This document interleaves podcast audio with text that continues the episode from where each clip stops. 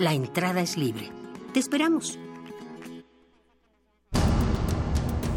Los jóvenes buscamos salidas. Este es el prisma sonoro donde nos reagrupamos. No ponemos música. La disparamos. No hablamos o leemos. Vivimos el lenguaje. Todo esto es el riesgo de una zona libre. No sentimos. Explotamos. Aquí la razón y la emoción coexisten y conviven. Resisten. Este es un espacio para que formes parte de la resistencia. Resistencia modulada. No solo somos sonido.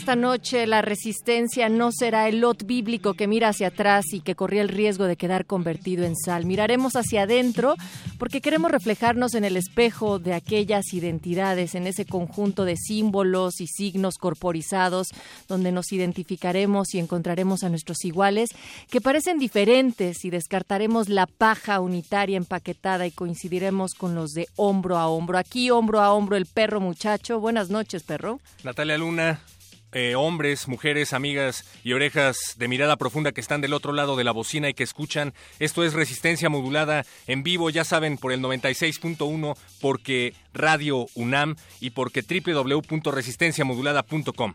Esto de las identidades perro que siempre se están transformando y se resisten al olvido, pues nosotros queremos preguntarles que entre tantos bosquejos, ¿cómo se dibuja la resistencia? Hay 96.1 formas que inicia aquí a partir de las 9 de la noche y se va con ustedes hasta la medianoche del otro lado del cristal, quien también se va identificando y se van dibujando. Está el señor Agustín Mulia en la consola, está Alba Martínez en la continuidad, también en la producción ejecutiva El Betoques, que el día de hoy se identifica con el color azul, Yesua, que siempre trae las galletas debajo del hombro, y por ahí vemos todo un equipo, Oscar Sánchez también listo, y todo el equipo que esta noche tendrá una participación porque arrancamos los lunes con aquí un tema de las de también lo que implica ante un día ya patrio próximo, mi querido perro muchacho. Esto será el desarrollo de la semana.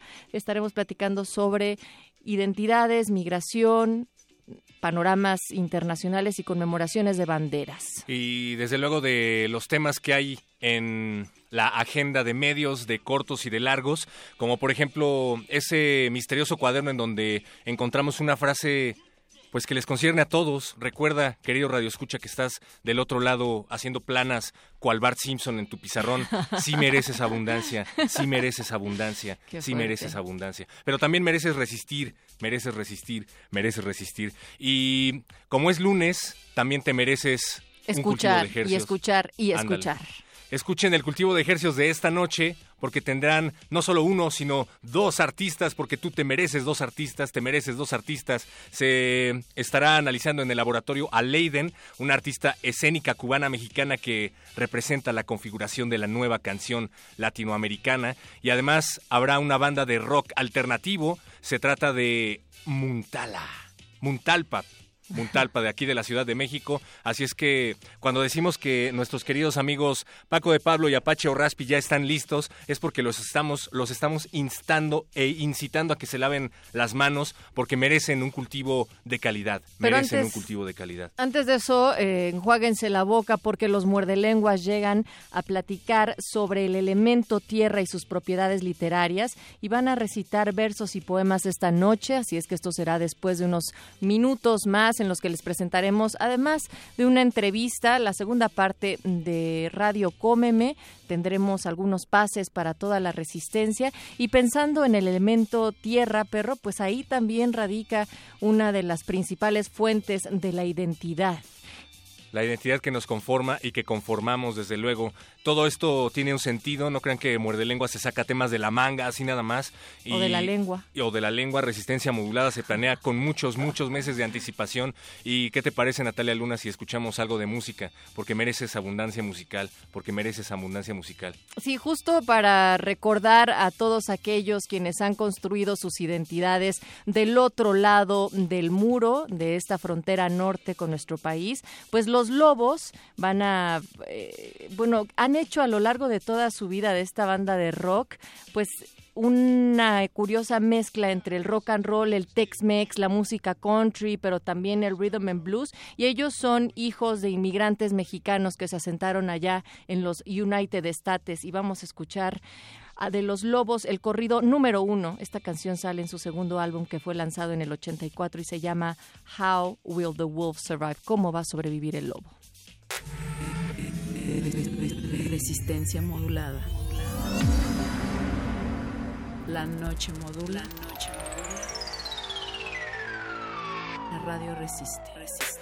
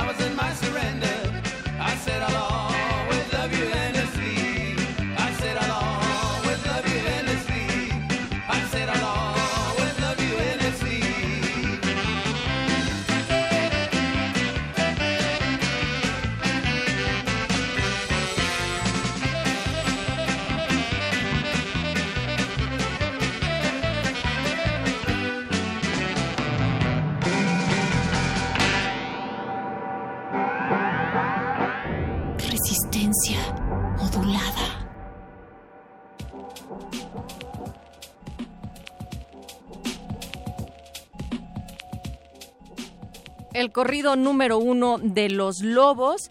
Estaba recordando, perro, que dentro de estos grupos de los cuales se han pues asentado allá en Estados Unidos, pero que hacen estas mezclas de la música mexicana y todas sus influencias, pues Los Lobos es una de las bandas que desde los años 60, 70 ya estaban trabajando. Y de hecho la inclusión de La Bamba dentro de la película de La Bamba de Richie Valens, aquel también músico de origen México-americano que falleció en un en un accidente de avión, pero que también dio mucho impulso dentro del rock and roll a la figura hispana, por así decirlo, en el rock estadounidense, pues los hizo ahí como que tuvieron un, impulso, un pequeño despegue.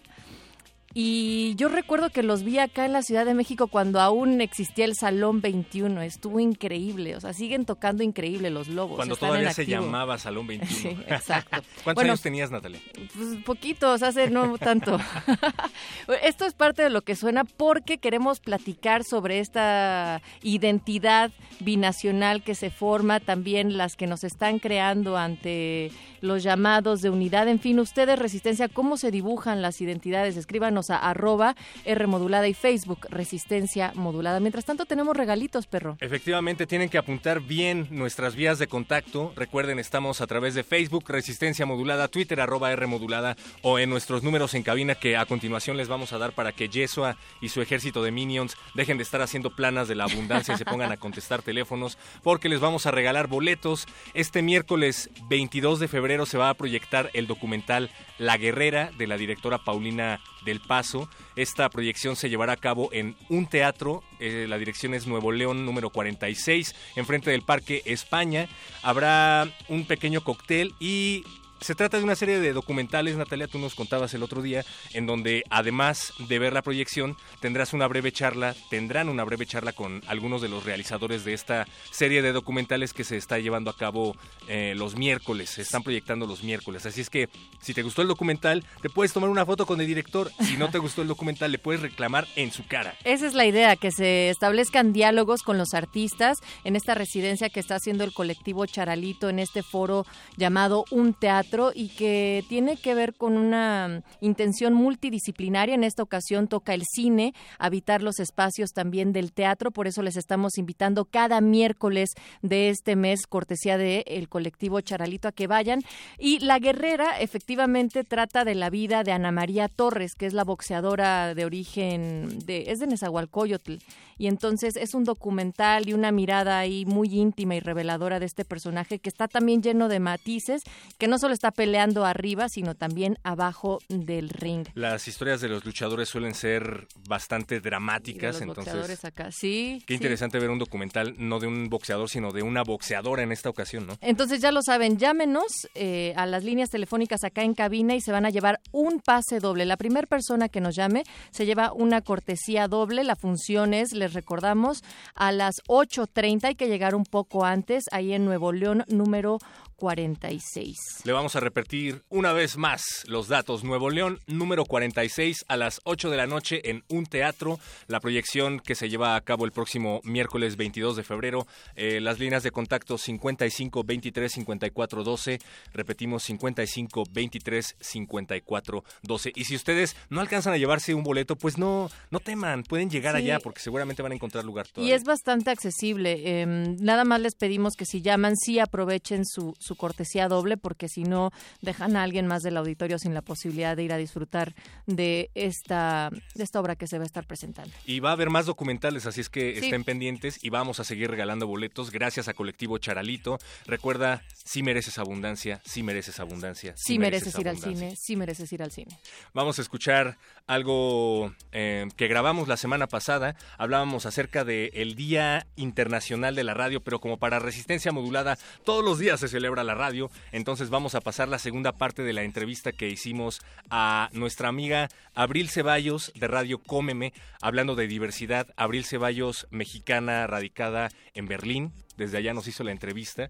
Es un proyecto bastante interesante, una radio de corte internacional, porque así como en Resistencia Modulada tenemos comunicación entre una sección y otra a través de nosotros mismos, allá la hacen, pero a través de Skype y Natalia. Hay una sección que transmite desde Chicago, otra sección que transmite desde Buenos Aires, otra sección que transmite desde Nueva York y, y creo que se hacen menos bolas que nosotros. Entonces, bastante interesante la propuesta de Radio Cómeme. Vamos a escuchar entonces esta segunda parte de la entrevista que le hicimos a Abril Ceballos y con eso despedimos este espacio. Y damos paso a los muerdelenguas. Después de Abril Ceballos vamos a escuchar Dirty Dancing. Dirty Dancing, el sencillo del álbum homónimo que grabó Matías Aguayo junto con DJ Spoko en Sudáfrica, será lanzado el próximo 28 de febrero y cabe resaltar que Matías Aguayo junto, junto con Abril Ceballos son impulsores de Radio Cómeme. Vamos a escuchar.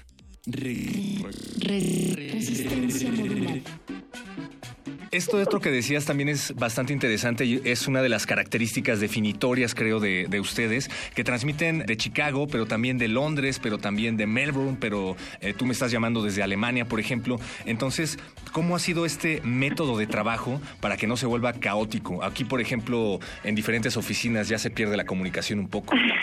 Sí, sí. Bueno, sí es una mm, es muy buena pregunta y es así empezamos a trabajar, ¿no? Y así hemos seguido trabajando siempre. O sea, Cómeme es un sello que de gente donde no hay más de dos, tres personas en una misma ciudad, ¿no? O sea, en Berlín, acá donde, donde estamos nosotros viviendo, vive Matías Aguayo, vive Filip Gorbachev, vive Borusiade, pero bueno, porque Berlín también es una ciudad donde la gente, nos hemos venido a vivir algunos, ¿no? Y nos hemos acumulado, pero por el resto, todo el mundo vive en Ciudad de México, Monterrey, eh, Santiago, eh, Buenos Aires, Rosario, Sao Paulo, ¿no? O sea, y en Europa estamos también en Colonia, en Londres. En... Entonces, de alguna manera hemos logrado organizarnos em, por el Internet.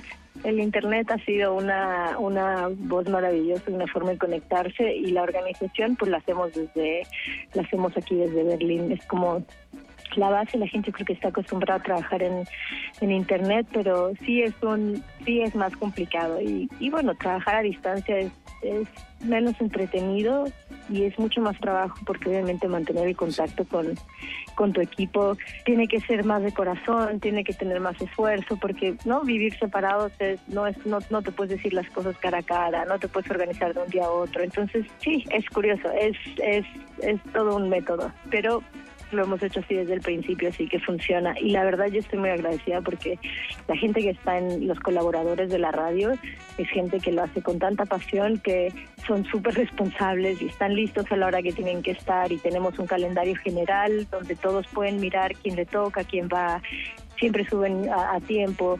O sea, tengo un equipo también de gente muy interesada y muy apasionada por la música y eso es la parte que hace que todo siga rodando. Y eh, claro que es un reto, pero también es un ejemplo para las radiodifusoras que están cercanos entre sus colaboradores el uno del otro, ¿no? Sí, exactamente. Ahora que estamos hablando sobre las radios, bueno, obviamente con la apertura de toda la parte tecnológica, hay unas radios y proyectos súper interesantes en, en Europa que son radio por internet que tienen ahora la misma o más importancia que una radio FM, ¿no? Por ejemplo, NTS en, en Londres o Red Light Radio en Ámsterdam Berlin Community Radio en Berlín, y son radios que andan en Radio Cuántica en Lisboa.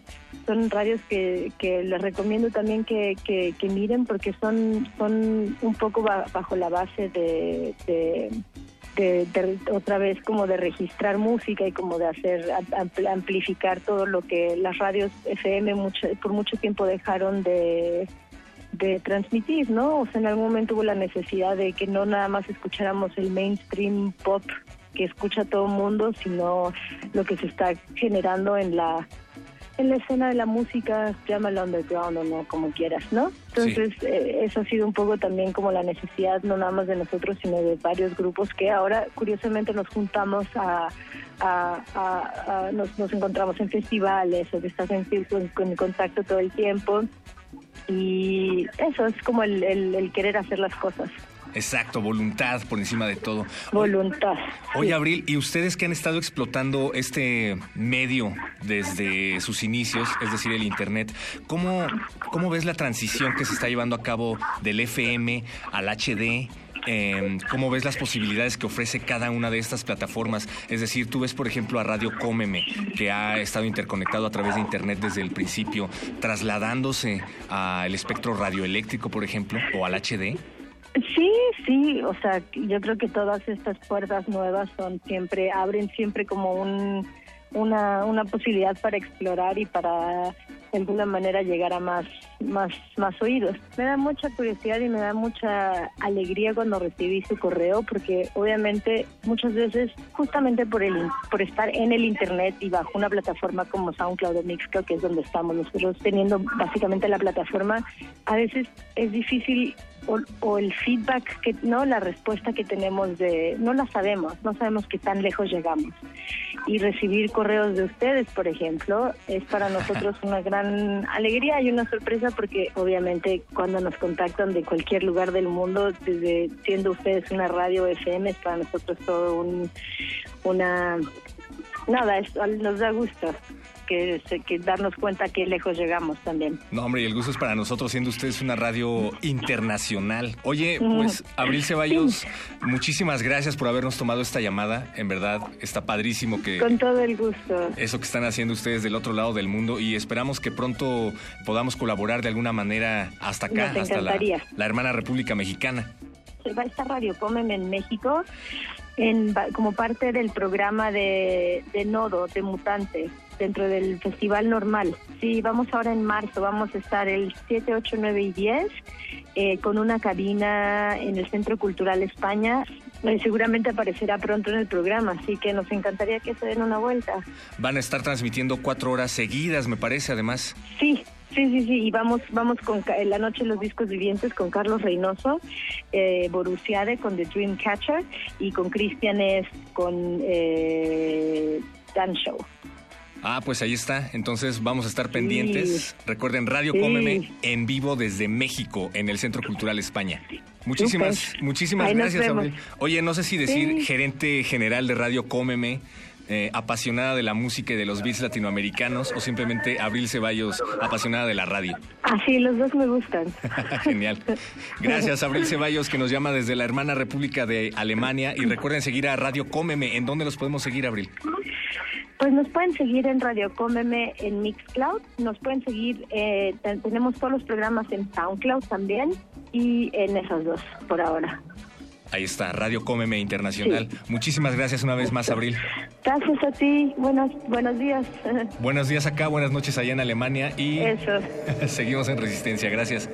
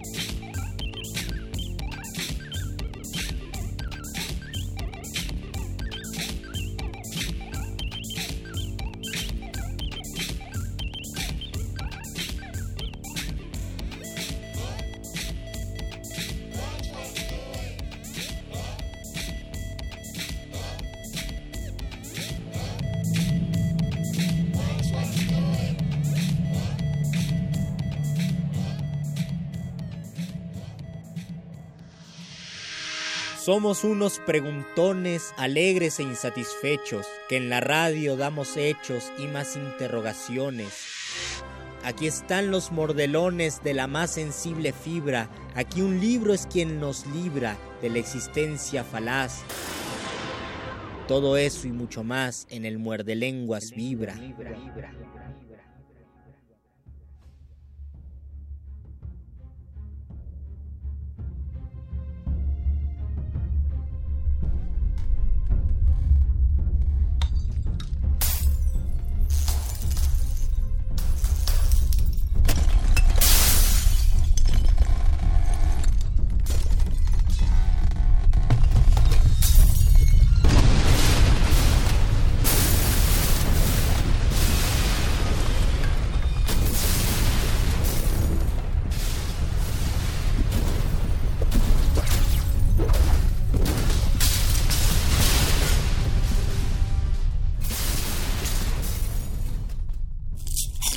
Muerde lenguas. Muerde lenguas. Muerde lenguas.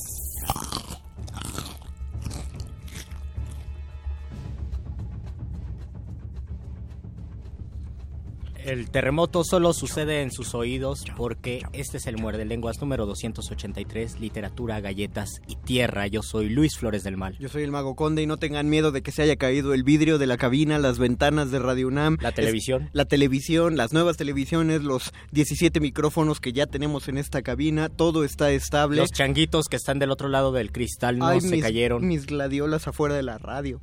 Nada de eso se ha caído. Recuerden que esto es el Muerde Lenguas y que tenemos redes sociales Twitter, arroba R modulada. Facebook, Resistencia Modulada. Queremos saber qué textos literarios los relacionan con la Tierra, cuál es el valor de la Tierra para ustedes y a lo mejor ¿Cuál es su elemento favorito? Porque yo pienso que para muchos es la tierra. Yo soy tierra. Hemos, hemos tratado agua, fuego y tierra en estas tres semanas. Esta es la tercera contando. Es el febrero elemental. Así que vayan contándonos acerca de, ustedes cómo consideran la tierra, que creo que va a ser uno de los elementos más populares, simplemente por ser la tierra. Pero antes de que nos adentremos en el tema... Es lunes. Es lunes de Entrelengua, Entrelengua Teatral, y tenemos gente, así que traigan la limusina para que empecemos con este nuestra programación de su programa favorito de literatura, galletas y teatro.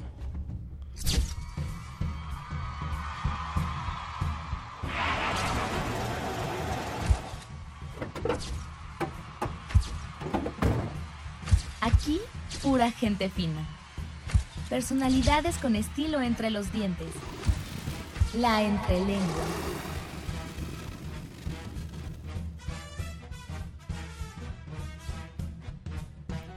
La limusina de Muerde Lenguas abrió sus puertas y acaba de bajar un mayordomo muy elegante y en sus manos tiene un teléfono. Un, un teléfono en un cojincito rojo de terciopelo. en un cojincito rojo, entonces hay que tomar una, una llamada, me imagino. Nuestra, nuestra invitada de esta noche es tan, tan especial, tan, tan privada, tan VIP que nosotros también merecemos solamente su voz. Exactamente, solamente la voz de Paola Izquierdo que está en la línea con nosotros, queridísima maestra Paola Izquierdo, ¿andas por ahí?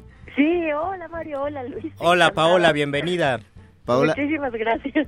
antes de empezar, solo, solo te tengo que confesar que yo soy fanático de, tu trabajo y no soy el único dentro de Resistencia Modulada. Nuestra compañera Natalia Luna también eh, le gusta mucho eh, ver tu trabajo eh, nos, nos, gusta seguir tu, tu trayectoria eh, cabaretera. Yo recuerdo que una, una, de las mejores obras que he ido a ver en la gruta fue eh, Príncipes, Princesas y otros bichos y quedé fascinado por el ímpetu camaleónico que tienes. ay, muchísimas gracias. Pues, pues muy honrada con, con, sus comentarios y con, y bueno, con esto que me dices que, que por ahí me siguen. Está increíble, muchísimas gracias. Pues ahora vamos entrando a tema. Tú nos vienes a hablar de No Soy Gorda. De No Soy Gorda. A ver, adelante. ¿De qué? Pues es un, un texto de María Chayo, eh, eh, que desarrolló eh, asesorada por Estela Leñero. Sí. Y que estrenamos el año pasado en el Círculo Teatral y estamos reestrenando en el Círculo Teatral igualmente. Em, este trabajo nos ha valido una reciente nominación en la ACPT. Ok. Eh, y bueno, pues la premiación será el 28, así es que ya les estaremos dando noticias de si sí o si no, o, o si qué, respecto a esto, pero bueno, estamos muy contentas con la, y contentos con la nominación y este y con la y con la temporada la dirección es de Morris Sabariego y este y la obra pues va de una chica que que, pues que, tiene problemas con ella misma. Que grita que no es gorda, es ancha de cadera. Exactamente.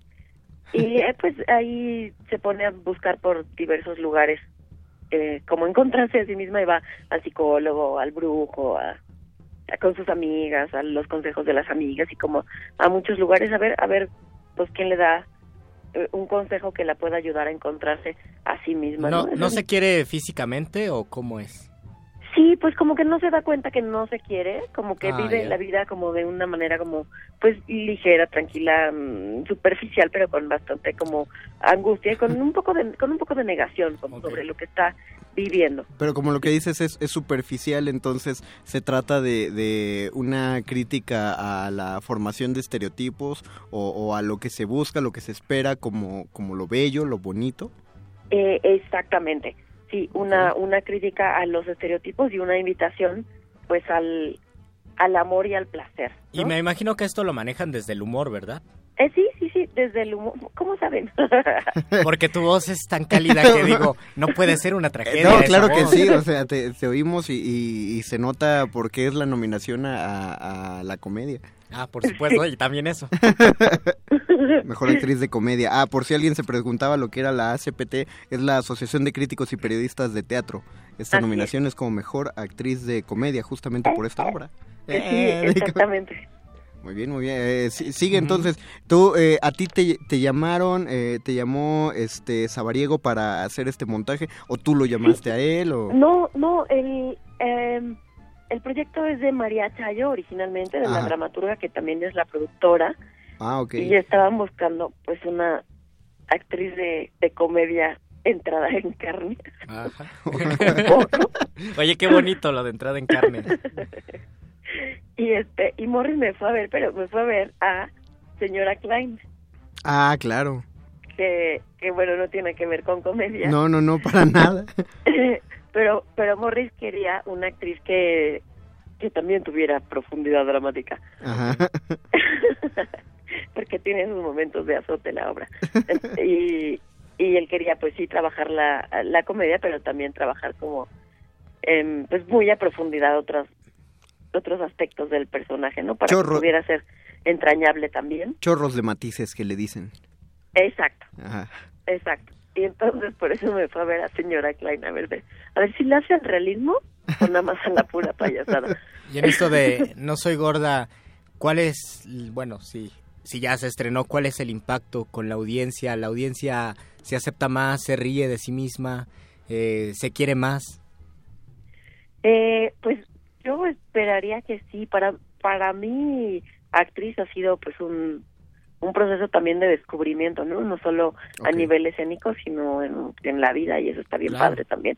Que en cada proyecto puedas llevarte algo para para ti, para la vida, para tu casa y para tu pues para tu propio crecimiento, ¿no? Y yo esperaría que eso pase con con el público, desde luego. Yo yo insisto eh, que no se trata de una obra que esté dirigida a las mujeres con sobrepeso.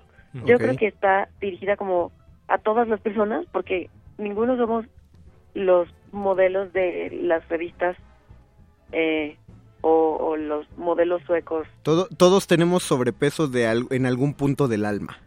E- exactamente, exactamente. Entonces, aunque estemos preciosos, tenemos un algo así de, ay, no, es que no soy perfecto de aquí. Es que no soy chaparrito, acá". es que este diente está más, más amarillo. Ajá, tengo no la me nariz gusta, más larga. no me gusta mi voz. flaco. Bla, bla, bla. bla. Exacto, exacto. Y, y pues esta obra, en resumidas cuentas, dice, ¿para qué andas echando tanta vuelta, muchacha?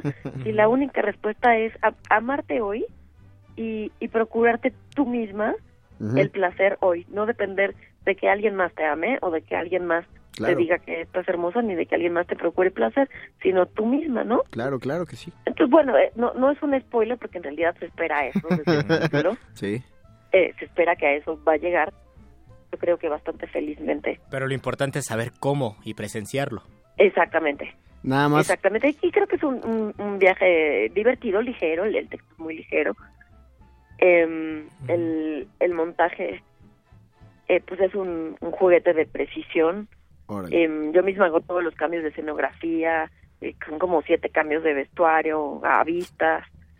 Que también Eh, para, eh, para esos, eh, eh, ese trabajo casi unipersonal, casi, también te pintas sola, ¿no, Paula? O sea, no, no es como de, la, de las primeras veces que te piden una serie de trabajos de ese tipo. ¿O Eso- no? eso He- que- he eso de- que pasó es he un dejado, ángel. ¿He dejado muda a Paula Izquierdo? ¿O acaso se cayó la llamada? No, no, en producción nos indican bien, Ah, entonces... es que le, apre- le apreté con el cachete. Ah, ok.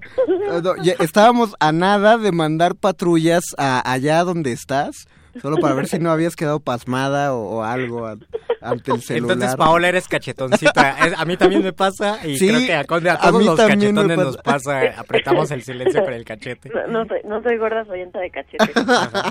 Nada, nada más como una última pregunta. Eh, ¿cómo, cómo es para, para ti y para todo el, el- el staff de trabajo, director, producción, el haber tenido a las reinas chulas apadrinándote, o amadrinándote más bien, justo para en, en esta nominación de este montaje?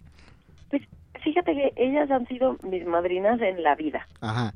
Em, eh, digo, yo estudié en la, en la ENAD, Sí. em, pero sufría muchísimo los procesos actorales. Soy una neurótica de la técnica.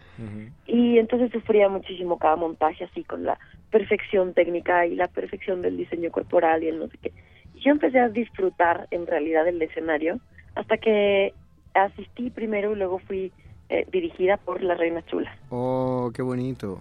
Sí, y yo ahí descubrí la felicidad y entonces eh, pues son mis, mis madrinas de mi vida escénica, ¿no? Y yo les tengo así muchísimo agradecimiento. Y entonces me pareció que cu- cuando me dijeron, pues, ¿qué, qué onda? ¿Quién vamos a invitar de, de madrina o de padrino para esta temporada? Pues fue como... Madrinas, pues, la- las reinas chulas. Exactamente, fue como el, el- lo, lo evidente, lo lógico, lo, lo natural mm, en mi pues, en mi formación y en mi camino de la vida, ¿no? Sí, sí. Ha- han sido, pues, eh, primero maestras, directoras y luego compañeras. Ellas me han abierto muchísimas puertas eh, escénicas y no escénicas en la vida. Yo pues les estoy muy agradecida y muy agradecida con pues con que hayan aceptado ir a la el, al, al inicio de la temporada y además ponerse unas haditas de unas alitas de hadas unas Oh, y todo. Si alguien, Así. si alguien allá afuera todavía queda que no conozca eh, algo de las reinas chulas, eso es justamente con ver, ver lo que es la alegría y el amor de trabajar para el teatro y además de reírse de las cosas que a uno lo ponen bastante incómodo sobre el modo de pensar de uno mismo. Y yo espero que sea exactamente lo mismo y estoy seguro que así lo será en este montaje No Soy Gorda, que va a estar todos los domingos en el Círculo Teatral. ¿A qué hora, Paula? A las seis de la tarde Ajá. hasta final de abril, pero pues igual que en el cine, la verdad es que nos ayuda que vayan las primeras semanas para que en efecto podamos Y para que recomienden. Y No. tenemos pases dobles. Ah, sí, hay, hay, un- hay un regalo, hay tres pases dobles. ¿En dónde, perdón, en dónde está el círculo? El círculo está en Veracruz 107, en la colonia Condesa, a dos pasos de Parque España, a tres cuadras de Metro Chapultepec. Ah, muy bien. Ve- eh, Veracruz 107.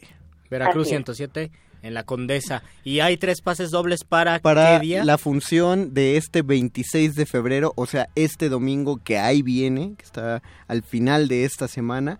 Tres pases dobles, repetimos, es en el Círculo Teatral. Si quieren buscarlo, tiene su página de Facebook, eh, también tiene ahí su espacio en internet. Es en Veracruz 107 y la función de No Soy Gorda con Paola Izquierdo es el, todos los domingos hasta el 30 de abril a las 6 de la tarde, pero como ya dijo muy bien Paola, no se esperen hasta finales de abril, acuérdense que esas son fechas para llevar a los hijos, sobrinos, primitos, a todos los niños a otras funciones de teatro, así que ustedes cáiganle a las primeras de No Soy Gorda, por favor. Y vayan este domingo, bueno, los que se comuniquen. Tenemos tres pases dobles, entonces... Son seis personas que Seis van personas que gratis, van gratis. A, a ver No Soy Gorda con Paola Izquierdo. ¿A qué número de teléfono, Luisito? Tenemos, tienen que marcar al 55 23 54 12. Otra vez que no soy gordo, estoy sordo. 55 23 54 12. Tres personas, seis personas entran el domingo 26 a las 6 de la tarde. Querida Paola, algo con lo que quieras dejar a los muerdescuchas esta noche sobre el montaje, sobre ti, sobre la vida. Pues que, que vengan a divertirse con nosotros y que ojalá sea una invitación también, sobre todo al, al placer. Así, A, a disfrutarse a sí mismos el único día posible que es hoy. así lo será, Paola. Muchas gracias por haber tomado nuestra llamada, por haber mandado al mayordomo con el celularcito a, a esta entrevista exclusivísima. Es un gusto haber platicado contigo. En serio, en serio, un gusto haber platicado contigo. Gracias por contagiarnos tu alegría. Hombre, hasta aquí llega. Hasta siento tus Eh. cachetes en mis cachetes, Paola. Así no- nos hablamos en una plática de cachetito al oído. Mu- muchas gracias, Paola. Gracias Mario, gracias Luis. Y- Encantada. Y mucha popó para la función, las funciones venideras. Muchísimas gracias. Nos estaremos viendo por allá. Buenas noches, Paula. Buenas noches. Mientras la gente se comunica con nosotros al 55 23 54 12, que nos parece todavía quedan dos pases dobles porque ya hay uno en la línea en el ejército de minions telefonistas de Tengan Yeshua. paciencia y llévense su pase doble. Sí, tengan paciencia, tienen todavía eh, lo que queda del programa. Mientras tanto, es más, le vamos a dar chance. Hay, hay música ahorita, ¿no? Luis? Ajá, ¿Qué- vamos, qué a va sonar? vamos a escuchar Refacenda de Gilberto Gil y regresamos. Qué bonito es el portugués. Sí.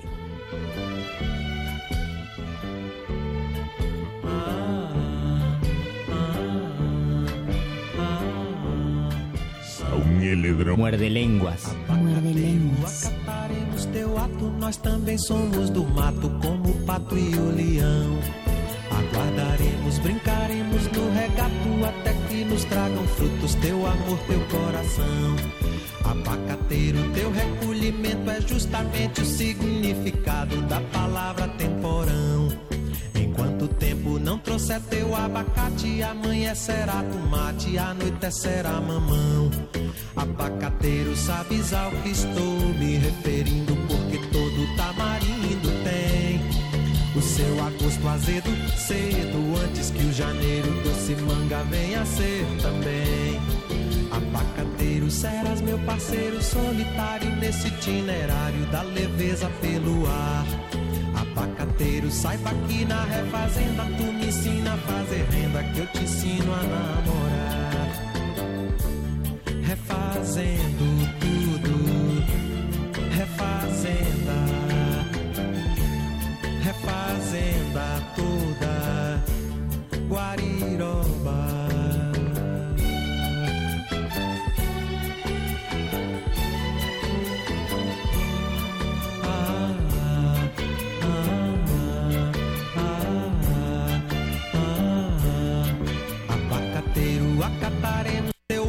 Nós também somos do mato, como o pato e o leão. Aguardaremos, brincaremos no regato até que nos tragam frutos teu amor, teu coração. Abacateiro, teu recolhimento é justamente o significado da palavra temporão. Enquanto o tempo não trouxer teu abacate, amanhã será tomate, anoitecerá mamão. Abacateiro, sabes ao que estou me referindo, o seu agosto azedo, cedo, antes que o janeiro doce manga venha ser também. Abacateiro, serás meu parceiro solitário nesse itinerário da leveza pelo ar.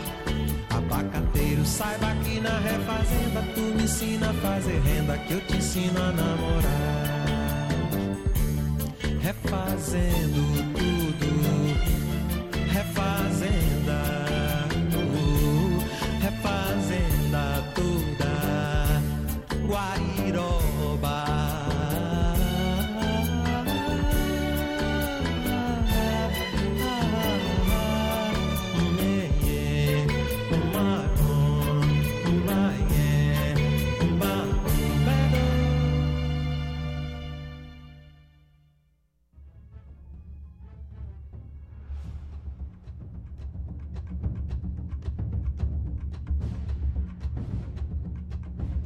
Muerde lenguas. Muerde lenguas. Muerde lenguas. Qué costumbre tan salvaje esta de enterrar a los muertos, de matarlos, de aniquilarlos, de borrarlos de la tierra. Es tratarlos alevosamente, es negarles la posibilidad de revivir. Yo siempre estoy esperando a que los muertos se levanten, que rompan el ataúd y digan alegremente ¿por qué lloras?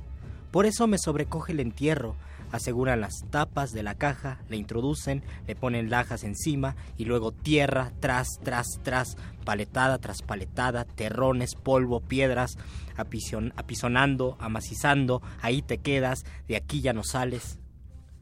Me dan risa luego las coronas, las flores, el llanto, los besos derramados. Es una burla. ¿Para qué lo enterraron? ¿Por qué no lo dejaron fuera hasta secarse, hasta que nos hablaran sus huesos de su muerte? ¿O por qué no quemarlo o darlo a los animales o tirarlo a un río? Habría que tener una casa de reposo para los muertos, ventilada, limpia, con música y con agua corriente. Lo menos dos o tres cada día se levantarían a vivir.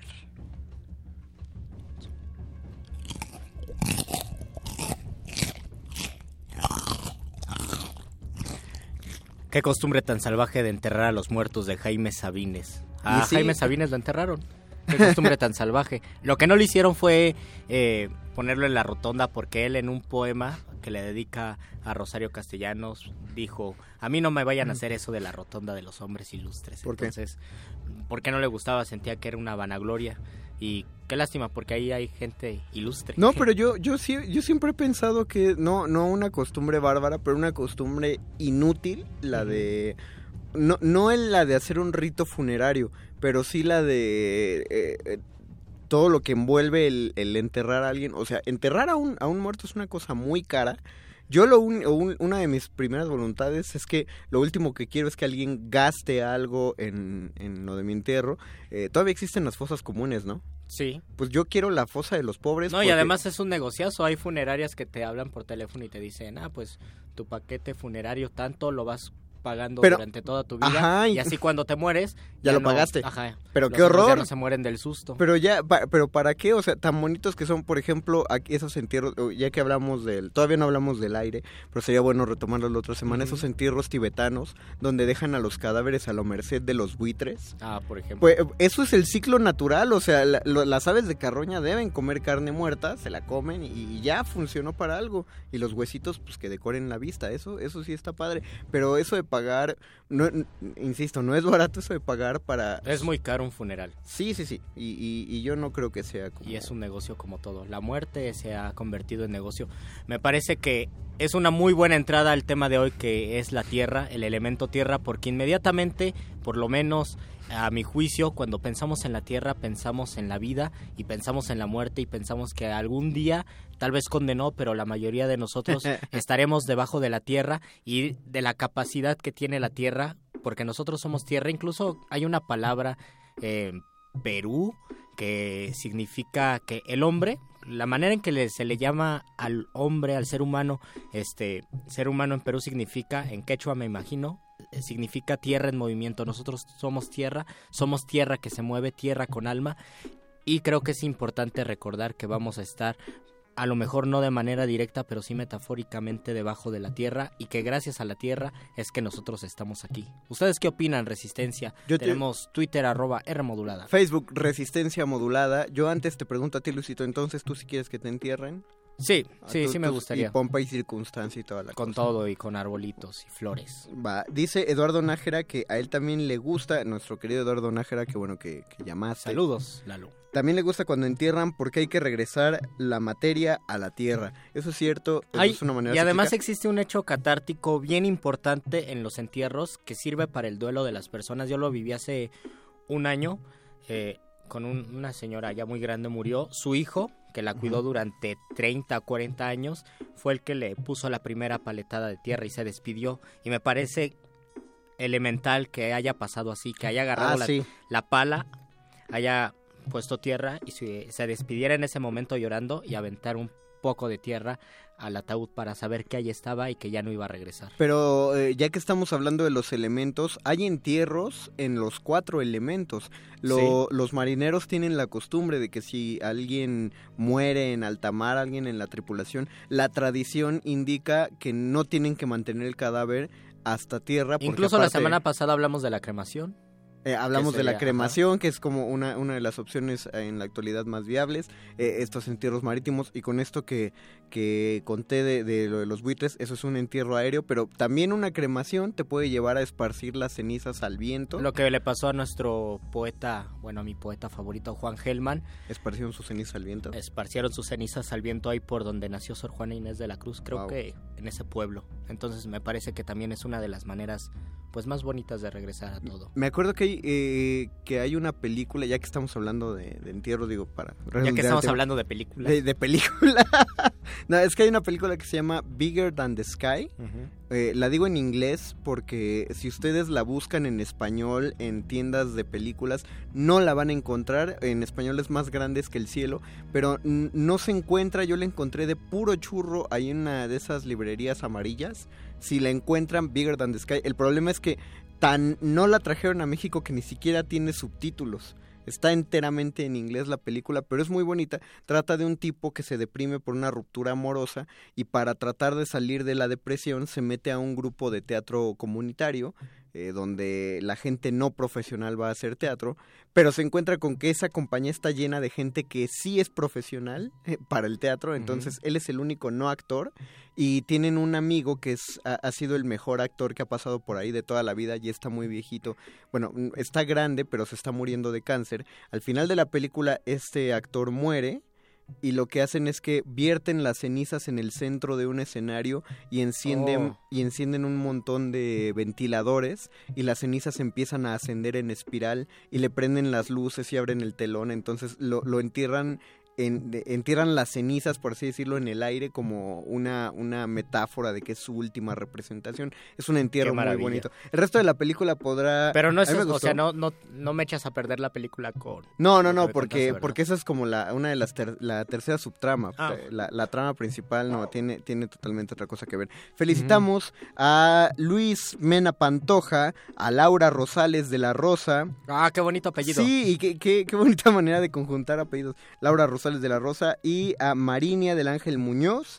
Eh, estas tres personas nos llamaron y se llevaron su pase doble para ver No Soy Gorda este 26 de febrero a las 6 de la tarde en el Círculo Teatral. Nosotros nos aseguraremos de que sus nombres estén en taquilla. Usted- ustedes solo asegúrense de llegar con su persona favorita invitada y podrán entrar al teatro. Eh, nosotros, bueno, todavía tenemos un minuto. Todavía tenemos un minuto y quiero compartir una reflexión que encontré justo... Eso es una reflexión. que encontré justo la semana pasada de un monje budista zen. Él hablaba sobre la tierra y nosotros, el contacto y la distancia que mantenemos con la tierra, que muy pocas veces al momento de caminar, porque ellos hacen una práctica que se llama la meditación consciente, la Sí. caminata consciente, caminan y deben estar conscientes de que están caminando. Él decía que no nos damos cuenta de todas las bondades que tenemos al momento de caminar y de establecer una relación con la tierra, que pocas veces nos, nos acordamos que tenemos la tierra debajo de nuestros pies y que gracias a la tierra nosotros estamos aquí.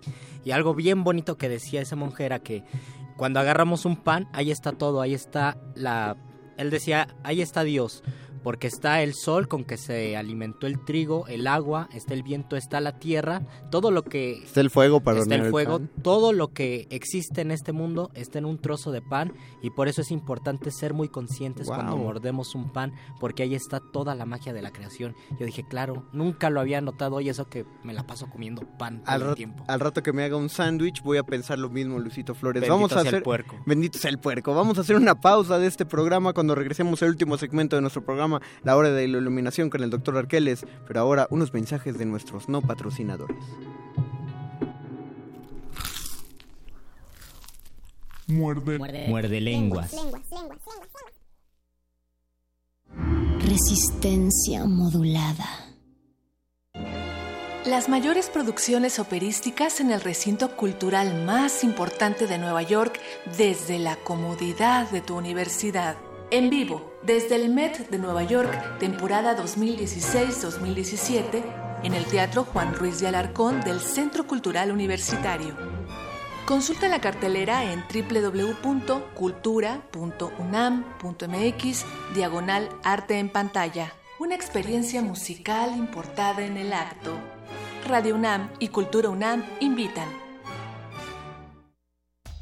La obra del artista clásico del renacentismo alemán, Lucas Cranach, se puede apreciar en el Museo Nacional de San Carlos. La muestra está integrada por 10 tablas del siglo XVI creadas por el pintor, que establecen un diálogo con pinturas y grabados de otros autores contemporáneos procedentes de diversos museos. La exposición Lucas Cranach, Sagrada Emoción, se puede visitar en el Museo Nacional de San Carlos, en Avenida Puente de Alvarado número 50, Colonia Tabacalera, Ciudad de México.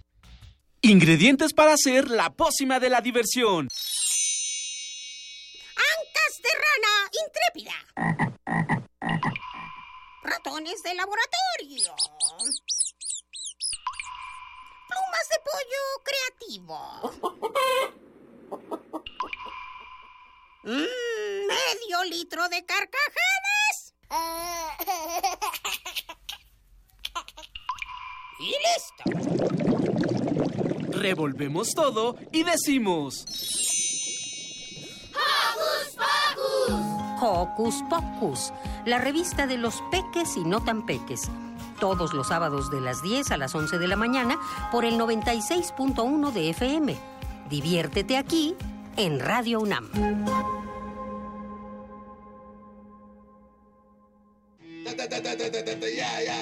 Nos gusta la pantalla verde.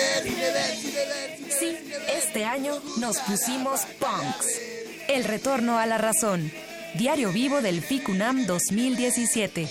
Escúchalo a las 20 horas a partir del 21 de febrero y hasta el 1 de marzo por el 96.1 de FM, Radio UNAM. Mueve la cabeza al ritmo del cine. Muerde, muerde, muerde. Muerde lenguas, muerde lenguas.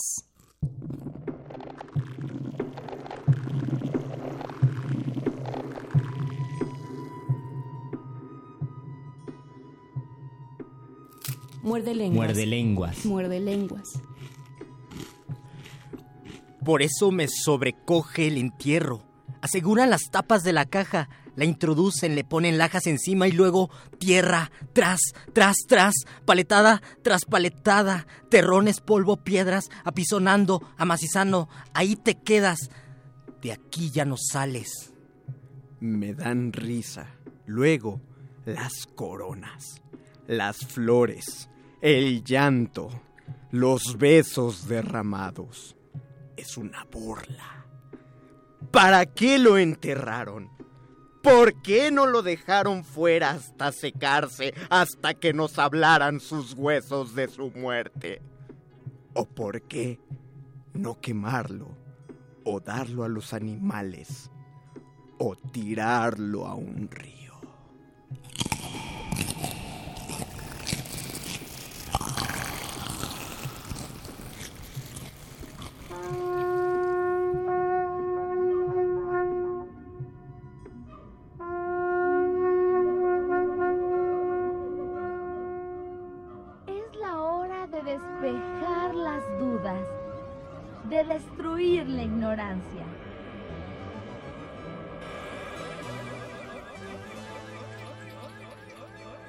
La hora de la iluminación con el doctor Arquel.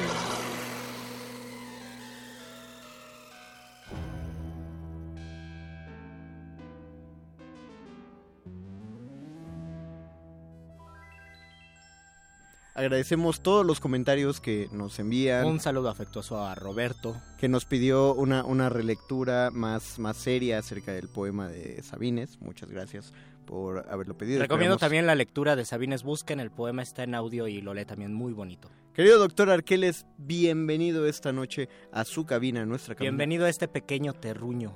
Ah, mira, que muy bien. A este es- humilde terruño. Qué bonito Ah, la palabra humilde, no sé si exactamente... Sí, humilde viene de humus, que significa tierra en, en griego. Entonces, Eh, alguien eso, humilde- Alguien humilde es alguien que mantiene una relación con la tierra, ¿no es así, doctor Arqueles? Sí. Es decir, que no haces castillos en el aire, no te subes. Ah, o- o- humilde Sería- te relajas y estás con la tierra. Alguien sencillo, Alguien precisamente, alguien que no lleva su mente hacia los cielos, y lo ponemos en términos muy referenciales, sería una mente centrada, una mente No pierde piso. que pues. no pierde piso, precisamente. Tenemos que ser Conde. humildes siempre. Querido Doc, querido Luisito Flores, nos escribieron un... Nos preguntan por WhatsApp, Rana Burro Blanco, qué bonito nombre de Twitter. Dice, se dice entierro aunque no sea bajo tierra. Creo que yo cometí ahí un horrendo error porque dije eh, que lo enterraban en el aire. Exactamente, y en el fuego y en el agua Sí, también, es una, una estupidez, ¿es cierto? No, más bien sería... Voy a salvar tu estupidez. Gracias, Luis. Esto se llama metonimia. Es decir, porque enterrar lo relacionamos con cubrir algo para abandonarlo, entonces pensaríamos, no, no existe, no se dice entierro, pero la manera en que lo ocupaste tiene una relación me- metonímica. Ya que lo abandonamos bajo tierra, también lo podemos abandonar en el aire, en el agua y en el fuego, aunque propiamente no se llame enterrar porque enterrar pues sí viene de tierra. Eh, también eh, es como los archilexemas. Los, eh, los archilexemas son estas palabras que se utilizan como para definir la totalidad de algo. Por eso es defendible, aunque yo sé que estamos en la guerra sin cuartel Ciudad de México contra... Y que vamos perdiendo. Y que vamos perdiendo en la Ciudad de México por la quesadilla sin queso. Pero voy a tener que defender a los amigos de provincia porque el chocomil de fresa sí existe. No solo porque sí existe la lata de chocomilk de fresa, sino que sí existe porque decirle chocomil a cualquier licuado es un archilexema. Como decir coca de naranja. Yo le llamo papitas hasta los chetos. A, lo- a los chetos y a los doritos, que son otra cosa, eh, bueno, a los totopos, pues, ya que me regañan en producción, a cualquiera de esos, eso es un archilexema, eh, una, una palabra por decir todo. Y más o menos enterrar aquí con, cumpliría eh, esta función. La verdad de sí, sí cometí un enorme error, qué bueno que no lo dijiste, querida Rana, pero, pero sí, también, también tenemos como justificarnos. Por supuesto. Doc, eh, ¿a, qué, ¿a qué va su comentario puntual y- de esta noche? Vamos a irnos hacia atrás en el tiempo a pensar en los pueblos neolíticos y en su relación con la figura de la madre tierra, La Pachamama. la Pachamama precisamente. Básicamente puede explicarse de la siguiente manera. Para la mayoría de las culturas antiguas, las primeras civilizaciones, había una relación natural entre cielo y tierra. A manera de explicación de este dualismo, que existe en muchas otras cosas, se vinculaba al cielo con una capacidad activa y a la tierra con una capacidad receptiva o pasiva. Generalmente se interpreta como algo pasivo, pero en realidad significa que es receptora, que es un depósito de ciertos elementos que pueden germinar en ella. ¿Están ustedes de acuerdo? O sea, no? cierto, no todos los elementos, pues. Exacto. No, pero más bien la, la tierra es de donde sale todo, ¿no? Más Sí, y es, y es en donde todo se nutre, en donde todo crece. Eh, finalmente es ese espacio en el cual ocurren las cosas y lo llevamos también a, a la relación entre los elementos. Tal vez los otros tres no podrían funcionar sin la tierra porque es donde se colocan los demás. Y algo que no, que tendríamos que recordarlo y que siempre lo olvidamos es que todo lo que vemos a nuestro alrededor salió de la Tierra y lo transformamos de tal manera que es casi imposible pensar que una computadora en esencia ya estaba en la Tierra, estaba con minerales, estaba con oro, estaba con, bueno, también una parte de la Tierra, si pensamos en el, pre- en el petróleo, o por lo menos cerca de la Tierra, todo ya estaba en el planeta y nosotros lo transformamos y parecen que son objetos de otra dimensión cuando en realidad pertenecen a la madre tierra. Y si le damos la vuelta a esta idea de la madre tierra como el elemento pasivo, en realidad puede volverse el elemento más activo, precisamente porque nos da de todo.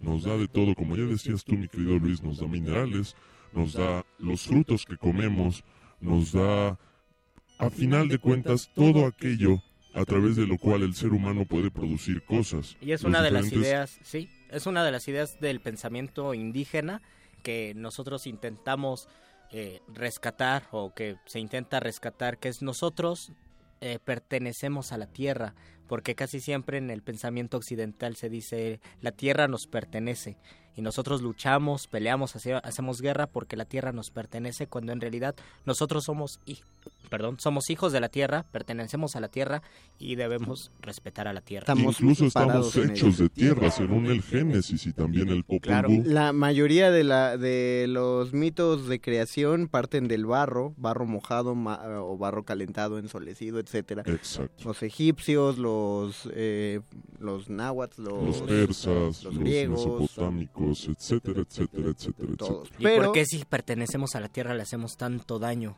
Eso ya lo platicaremos el miércoles, Sí. mi querido Luis Flores. Mientras tanto, tenemos que ceder no la tierra, el aire, que se, sí lo tenemos que manipular, a las demás secciones. Agradecemos a toda la gente que se puso en contacto con nosotros, a don Agustín en la operación técnica de este programa y a Oscar El Boyce en la producción. Eduardo Luis, mi Eduardo tocayo. Luis, el tocayo, eh, y, a, y a Yesua que nos ayudó, perro muchacho que se quedó en la cabina aquí adentro, eh, olfateando croquetas. Nosotros nos despedimos y seguiremos platicando el miércoles en punto de las diez y media de la noche en Muerde Lenguas. Se despide el mago conde. Luis Flores del Mal. Y el doctor Arqueles, los dejamos escuchando a Antonio Aguilar para pasar a Cultivo de Ejercicios.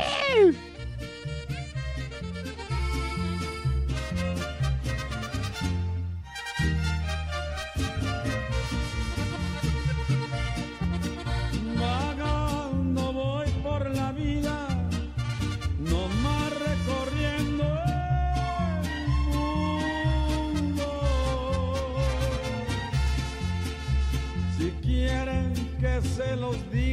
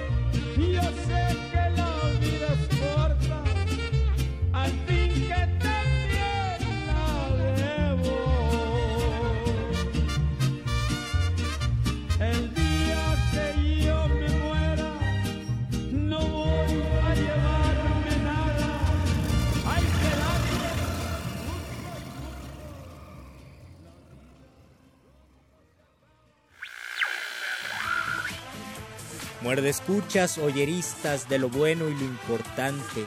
Sintonicen el cuadrante, mantengan sus lenguas listas.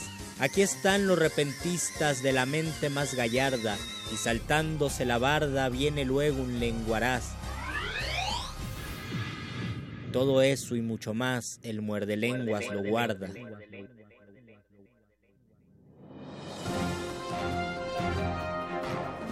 Esto es un corte informativo para la resistencia. La nota nostra. Las noticias frescas del día en el último rincón de la noche.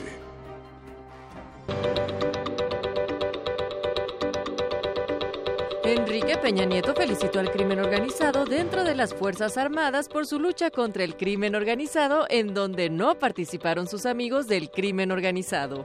En su discurso por el aniversario del Día del Ejército, dijo que su gobierno reprueba todas las descalificaciones sin sustento en contra del ejército y afirmó que las Fuerzas Armadas no son corruptas. Podrán ser mentirosas, narcos, criminales, asesinas estudiantes, corruptas, pero nunca estrellas de porno. Tras las implacables marchas y protestas contra el gasolinazo por parte de la sociedad, el gobierno federal anunció que sí escucha e implementó un nuevo esquema de liberalización que redujo el precio del litro de gasolina a dos centavos. ¡Dos centavos! Tras el increíble y benévolo descuento, el nivel de aprobación de Peña Nieto se disparó y México se vuelve potencia económica mundial. El salario mínimo aumentó, terminó la crisis, bajaron los índices de violencia y Donald Trump anunció la cancelación del muro. Mis dos centavos. La banda de rock alternativa Metallica lanzó una convocatoria en redes sociales para que bandas nacionales abran sus próximas presentaciones en la Ciudad de México y el primero en responder fue el Commander. Metallica se sintió tan honrada que anunciaron un concierto en el Zócalo junto al Buchón en el que tocarán nuevas versiones de algunos de sus clásicos como Nothing Else Fierro, Buchanan's in the Jar y Master of el Taquicardio. El gobierno de Veracruz informó que hallaron una bodega con pertenencias del exmandatario Javier Duarte y de su esposa Karime Macías. Entre los objetos se halló una libreta Mont Blanc en donde él y su esposa hacían planas con la frase Sí, merezco abundancia. En otra libreta encontraron miles de veces la frase Me llamo Alex Huerta del Valle. Me llamo Alex Huerta del Valle. Me llamo Alex Huerta del Valle. Me llamo Alex Huerta del Valle. El Duarte de la abundancia a todo el país sofoca. Su conjuro nos provoca aversión y repugnancia, porque si fue su ganancia fruto de la corrupción, y si ha sido por ladrón la forma en que se enriquece, abundancia no merece, se merece la prisión.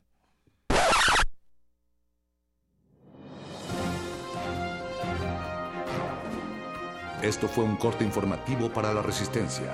La nota nostra. Se nos hizo tarde, pero seguro. Mis cuates me dicen la resistencia.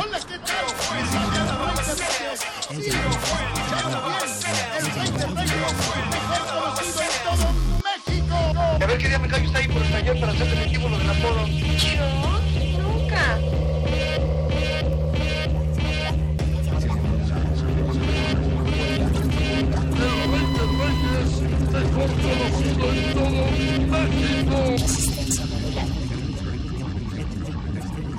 Resistencia modulada.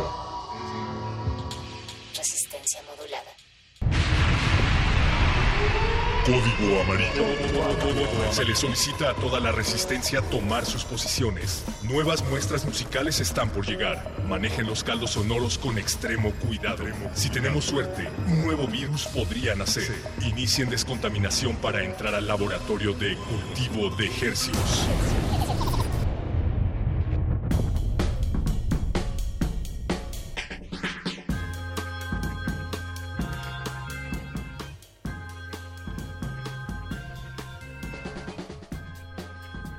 Organismos audiosensibles susceptibles a la propagación sónica a través del aire, caracoles áureos inmersos en el océano del espectro estereofónico. Bienvenidos a Cultivo de Hercios. La vitrina musical de resistencia modulada.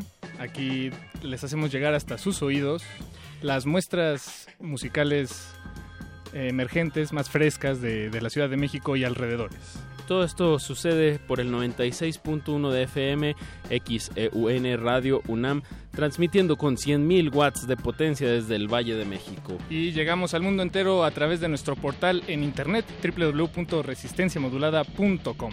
Siendo hoy febrero 20 a las 22 horas con 18 minutos y corriendo, damos inicio a otro experimento radiofónico titulado Cultivo de Ejercicios. Paquito, ¿cuál es la minuta del día de hoy? Apache, la minuta de hoy es una minuta doble. Tenemos dos sujetos de estudio a quienes disectaremos frente a sus oídos, eh, uno después del otro, por supuesto, porque si lo hiciéramos al mismo tiempo no, no tendría mucho Sería sentido. una hibrid- hibridación, Paquito. Así es. Y bueno, esta noche nos acompañan para, para empezar este menú musical. Eh, tenemos aquí en cabina a el proyecto de Muntalpa. Bienvenidos muchachos, ¿cómo están? Hola, ¿qué tal? Buenas noches. ¿Qué onda? ¿Cómo están? Gracias por la invitación. No, bienvenidos, bienvenidos. Gracias por, por dejarse disectar. Ya están aquí en cabina, presentémoslo correctamente, Paquito con nombre y apellido. Tenemos a Santiago Miquela Jauregui y a Jerónimo eh, Carvajal. Carvajal. Perdón, Jerónimo. batería y voz del- de la banda Muntalpa, que ya nos platicaban que, que, pues ustedes son miembros fundadores de, de esta banda de rock clásico con tintes progresivos y electrónicos, pero que ya actualmente en vivo, por sus producciones, ya, ya es un quinteto, ¿no? Así es, este empezamos como trío, pero pues el disco está producido de tal manera que que pues el trío no le hacía em, honor al honor sonido. al sonido, entonces decidimos incorporar a dos músicos más y ahorita la instrumentación está basada en batería con, con los ritmos de- del jero. Yo canto y este toco la lira y tenemos a Adrián en el bajo, tenemos a Carlitos en los teclados y sintes y a Samantha en las en los coros. Saludos Bien, bien. hasta sus hasta sus hogares. Samantha y ¿quién? ¿Quién más? Eh, Carlos y- Carlos y Adrián. Y Buen Adrián. Seguro están escuchando. Más les vale, muchachos. Muntalpa es un proyecto bastante joven, nace el año pasado. Correcto. Y llevan un material editado que está en físico o, en, o nada más en las redes sociales. Eh, no, hasta ahora está, está en las plataformas Spotify, Google Play, etcétera. Eh, se estrenó el 10 de febrero y, y sí, no, estamos preparando ya el, el disco en físico, pero pues, bueno, siempre hay exabruptos, ¿no? Con este tipo de cosas. Y, y, y bueno, más bien... Pero es- nadie los está presionando, ¿eh?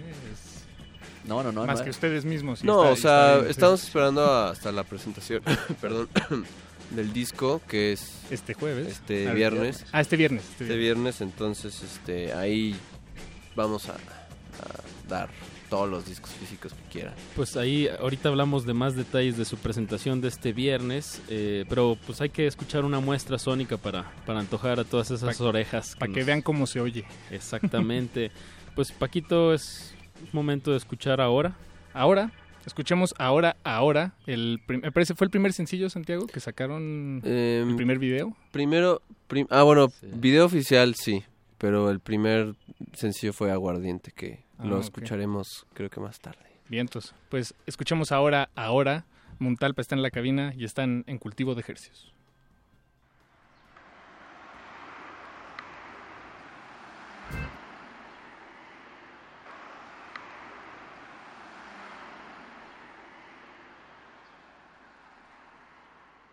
Tú estás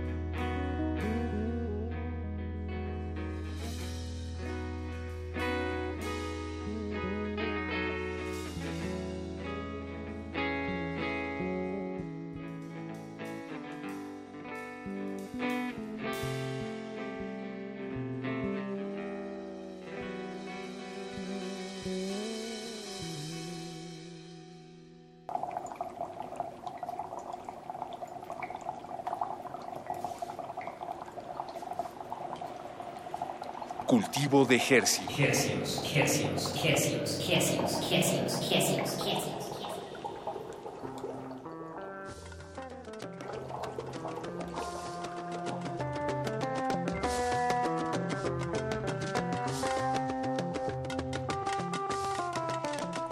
Ahora estamos de regreso en su, en su frecuencia de confianza 96.1 de FM. Esto es Cultivo de Ejercios, el invernadero sónico de resistencia modulada. Y como ya lo dije, ahora fue el tema que escuchamos de nuestros sujetos de estudio aquí en cabina. O sea, ahora es el nombre del tema. Exactamente. Sí. Digo, nada más para, para que no haya, no haya duda. Que no haya confusión y que no haya confusión que es de Muntalpa. Eh, Paquito, se nos olvidó antojar a la audiencia al inicio de este programa que al final, como siempre te digo, es un verdadero privilegio tener música en vivo aquí en la cabina. Ah, Así es, así es. Al final estaremos eh, con Leiden, una, una artista cubano-mexicana que ya trae su guitarra y la está afinando aquí afuera, entonces para que nos acompañe en toda la emisión. Déjense antojar. Exacto, pero ahorita seguimos con Santiago y con Jerónimo, el 40% de Muntalpa en vivo. Que, Y sí, escuchamos el tema de Ahora, es lo que terminó hace unos momentos. Ahora. Eh, ¿qué, qué cuenta esa canción, Santiago?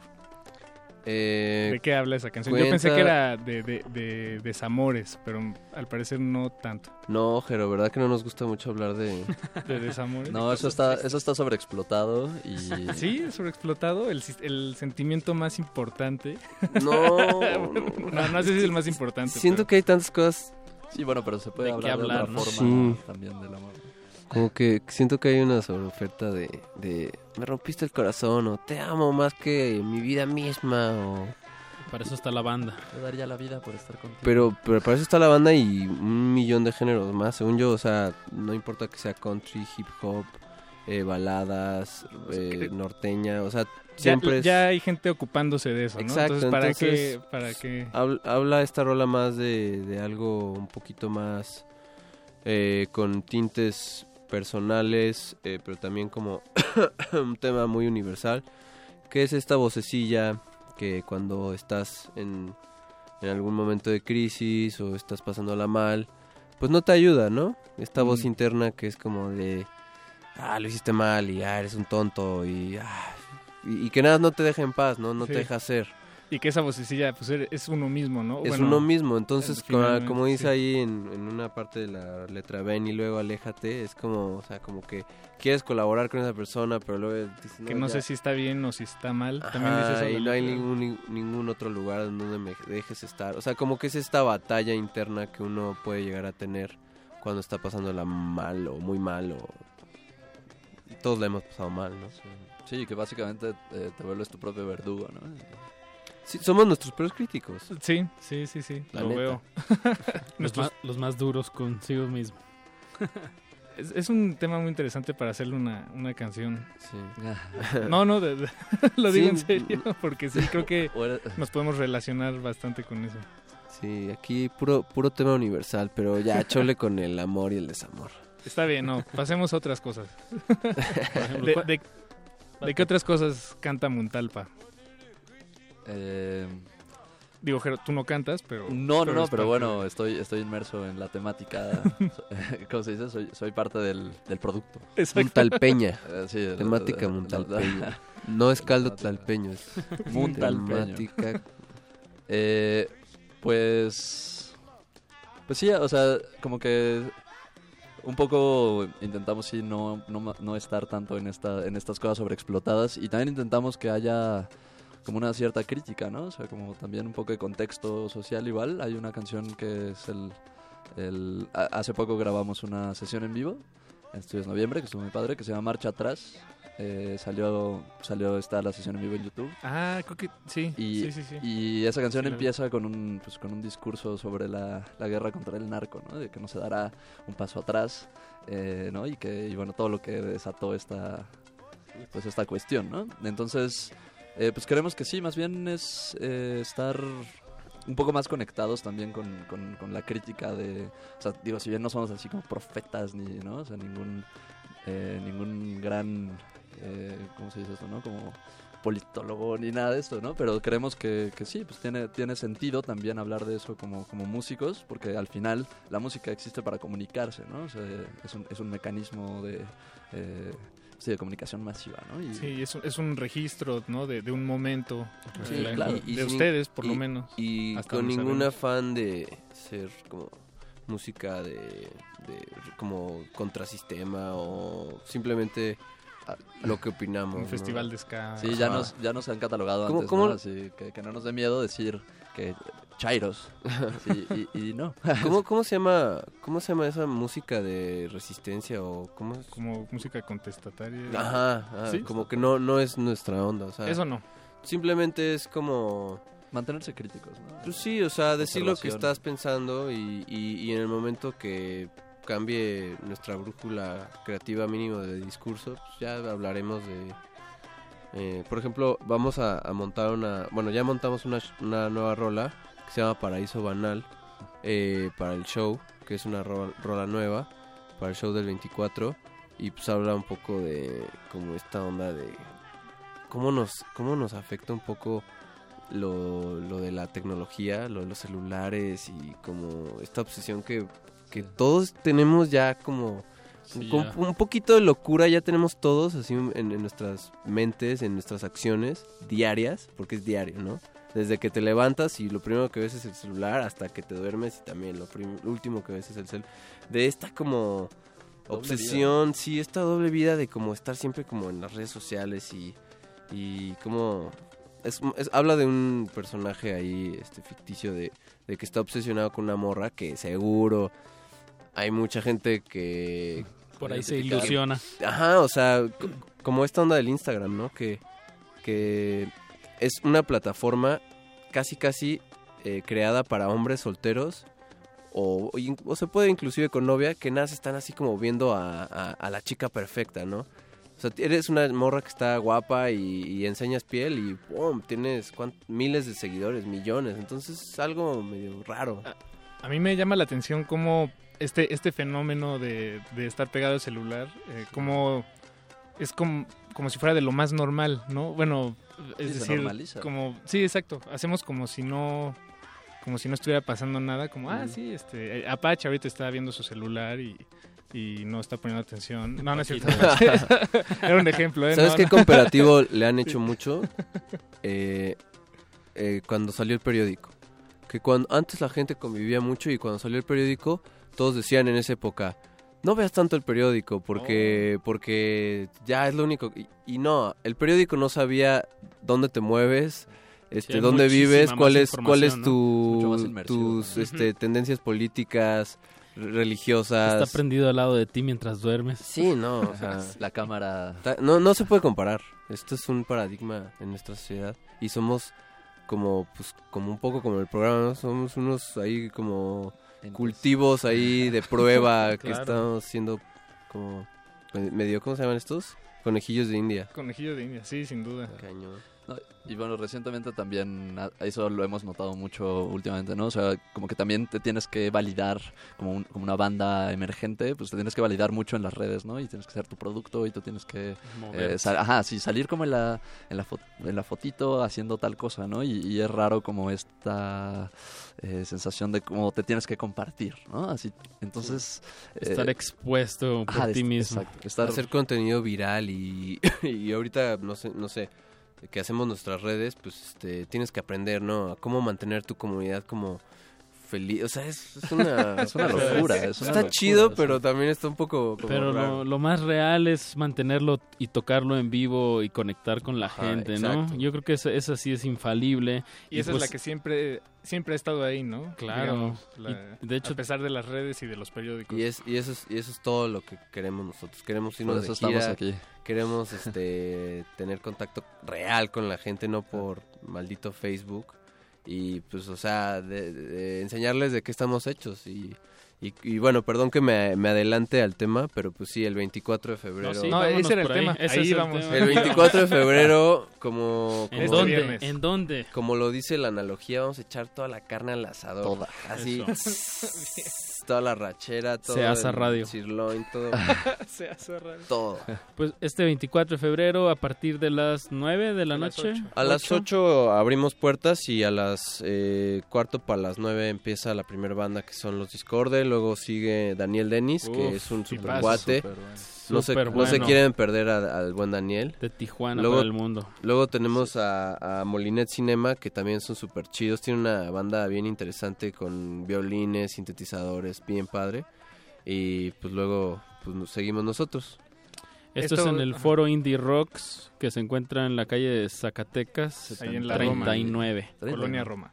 En la colonia Roma, eh, Daniel Denis, Muntalpa, eh, Discord, Discord- Los Discorde. Los Discorde, ellos no los topo. Eh, pues, pues dan, láncense este viernes para que Es más, oigan propuestas si, nuevas. si me lo permiten, eh, podemos eh, ofrecerle un- una entrada totalmente gratis a todos aquellos que manden a través del Twitter. Casi todos, los primeros. Los- Sí, bueno, o sea, como, como, como hablando de las redes sociales, ya las, ya las dominamos un poco y sabemos que no van a llegar así de repente un millón de, de Claro, tweets, claro. entonces realmente el que nos manda un mensajito eh, a través de, el- de Twitter con el tag de, bueno, at, ¿Qué, eh, qué- ¿Cuál es su Twitter? At- arroba Muntalpa. arroba Muntalpa. Ah, y- bueno, pues que nos taguen arroba Muntalpa, Ah. arroba R modulada. Y pidan su boleto para Si el quieren su boleto es de, de suyo de ustedes. Eso, Pues, perfecto. Chicos, tenemos que despedirlos de esta cabina, pero no sin antes dejar otra, otra muestra. ¿Qué vamos a escuchar? Mm, Me parece, tenemos el mar y tenemos la... eh, Aguardiente. ¿Cuál- Aguardiente. cuál ¿Cuál, quieren cuál quieren escuchar? ustedes, Pero, muchachos? ¿cuál quieres? Eh, creo que aguardiente. Aguardiente. Sí, el mar, el mar lo estamos preparando. No, vayan el viernes, va a estar Vale, buenísimo. vale. Vaya. Ah, vayan, vayan. ¿Qué nos pueden decir sobre aguardiente? Sobre este tema. Oh, pues es también un tema medio escabroso. Eh, alcohólico, que como que, no sé, está pasándola muy mal. Ok, es nos una gustan, historia. Nos gustan un poco las historias desgarradoras y medio... Crudas. medio crudas. Son buenas, sí. Qué- sin ser, sin ser emo ni... ah, pero- Sin cortarse las venas, más bien como es como una imagen, ¿no? Como, como pintar un cuadro. ok, bien, bien. Pues escuchemos Aguardiente y con esto des- los despedimos, muchachos. Muchas gracias. No, gracias a ustedes, Y gracias por la invitación. Mucha suerte el, este viernes, viernes 24, Foro Indie Rocks, ahí en la colonia Roma, calle Zacatecas. Los esperamos. Cáiganle y saludos a, a todos los que están escuchando. eh, los que si hay alguien que nos sigue en las redes, por cierto. Los queremos. Y también queremos mucho a nuestros cuates de, de Resistencia Modular. Gracias por Sí, gracias por invitarnos. Eso, no, al Buenísimo, contrario. buenísimo. Para eso Gracias es este ustedes. espacio, música emergente. Vámonos con Aguardiente de Muntalpa. Y volvemos con Leiden. Cultivo de ejercios.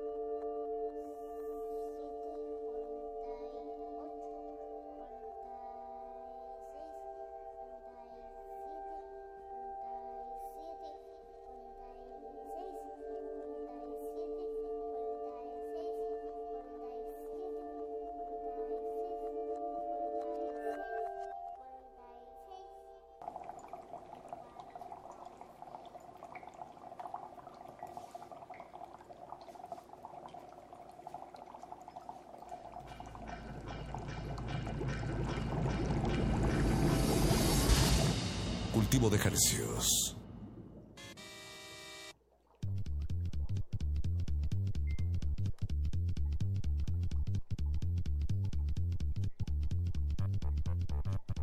Eh, estamos de vuelta en Cultivo de Ejercios. Lo que escuchamos fue Aguardiente de Muntalpa. Ya despedimos a los muchachos de la cabina y les deseamos mucha suerte en su presentación que se llevará a cabo este viernes 24 de febrero en el Foro Indie Rocks. Y con eso damos inicio a la segunda parte de este experimento radiofónico cuyo nombre es Cultivo de Ejercios. Y les damos la, le damos la bienvenida a nuestro siguiente sujeto de estudio. Ya está totalmente desinfectada eh, Leiden, una artista escénica cubana, mexicana, compositora, cantante, actriz y socióloga. Eh, un gustazo tenerte Bienvenida, aquí, Leiden. Leiden. Bien, muchas muchas gracias. Para mí es un placer estar aquí este en este en este cultivo con mi botellita de Leiden. Ya me puse los guantes también. Bien, bien. Entonces, Tapa- cubrebocas. tapabocas, ajá, cubrebocas. Entonces, pues estoy con todo para, para, para estas nuevas soluciones que vamos a hacer esta noche. Perfecto. Esa es la actitud que buscamos cuando disectamos a, a las personas aquí al, frente a los oídos de todos. Muy bien, estudiémonos. Bien, entonces, pues Leiden, eh, eh, para presentarte a, a nuestra audiencia, con nuestra audiencia, tú eres eh, hija de cubanos, naciste en Cuba, pero en realidad has vivido casi toda tu vida aquí en, en este país, México. ¿Estoy en lo correcto? ¿Está Sí, bien? sí, sí, Cuéntanos un poquito de tu historia. Bueno, eh, nací en La Habana. eh, ahí crecí hasta prácticamente como hasta los 10 años más o menos. Luego me fui a Tijuana. Eh, Sí se con, oye, sí se oye. con mis padres, que como el rollo norteño o, o como híbrido, ¿no? Yo, yo, yo, yo digo que soy como una, como una mezcolanza posmoderna, así, soy como mi propio laboratorio de la posmodernidad. Este, porque aparte he vivido en tres ciudades pues bastante disímiles, La Habana, Tijuana, que es en donde viví posteriormente, donde, donde además estuve como esta parte tan importante de la, de la, de la preadolescencia y de la, y de la adolescencia, y luego me fui a vivir a Guadalajara, que actualmente es mi ciudad base. Este, y, y sí, son las tres ciudades en donde me he desarrollado. Muy distintas, Este, como voy, sí, voy, voy a Cuba constantemente, también regreso a Tijuana constantemente. Yo me considero este tanto cubana como mexicana y me siento muy cómoda en los dos países. Eso. Pero bueno, realmente he vivido eh, dos tercios de mi vida en México. Bien, bien. Y de- de- cuando vas a Cuba, te, como dices, te sientes como cubana, ¿no? Sí, sí, totalmente. Sí, hay como un chip, hay un, hay un, hay un botón raro que aprietan en mí y pum, ¿no? Ya. eh, adaptas. Sí, sí, totalmente. Y que es lo que tú me estás diciendo y así. Bien, bien. Eh, estudiaste también en La Habana, allá te hiciste eh, carrera en Soci- sociología. Sí, así es. Comencé en la Universidad de Guadalajara y finalicé en la Universidad de La Habana. Y además es curioso, o sea, yo estaba involucrada en la música desde hace mucho tiempo, yo desde que tengo alrededor de 15 años, más o bueno, desde antes, ¿no? Cuando tenía 13, mi primera banda eh, fue una banda punk, pero, o sea, ya como estuve involucrada bajo contrato desde los 15 aproximadamente, pero yo empecé a componer es- tardíamente, en realidad yo soy una compositora tardía, este y comencé a componer en Cuba, o sea, cuando yo regresé en esa etapa, esos, esos años fueron muy importantes para mí. Estuve estudiando durante dos años y ahí empecé a componer. Ah, ok, ok. Y a partir de ese momento sentí como eh, de- se desanudaban muchos nudos que ni siquiera yo sabía que tenía y los vi como elevarse al cielo como globos rojos y dije, "De- eh, definitivamente esto es lo que quiero hacer el resto de mi vida. Bien, bien. Entonces la, la Leiden socióloga está atrás, es, es otra cosa que en realidad... O, cómo se o- o vincula revés, con, sí. con sí, tu ajá, trabajo ma- de más bien. Sí, este, o sea, em, no, no hago in- investigación social actualmente, pero definitivamente está, está permeado todo lo que estudié. eh, de- fíjate que algo en lo que me ha influenciado bastante es en, en, en ser un artista que logra objetivos más allá de lo creativo. Ok, Temas de Este, vinculación de en el públicos. sentido- sí, o- sí, o por este, o, en, o- o en- en la ejecución de proyectos. Ah, Me he ya. convertido en una persona bastante Gestora. metodológica y gestora en ese sentido, que, o sea, a- estoy haciendo uso de herramientas que yo no tenía hacía ocho años. Este, y sé, y, y sé que mucho ha tenido que ver con mi formación, eh, tanto en, la, en, las, en las ciencias sociales como en la investigación social y, y demás. Y bueno, también por otro lado, este, creo que mucho de lo que tienen mis letras ah, eh, o sea, están como fuertemente influenciado también por todo lo que digo, al final estudié sociología porque me interesa el estudio de la sociedad Claro. y porque estoy constantemente observando y tratando de, de, de como ponerle nombre a todo lo que estoy viendo, a todo lo que estoy sintiendo.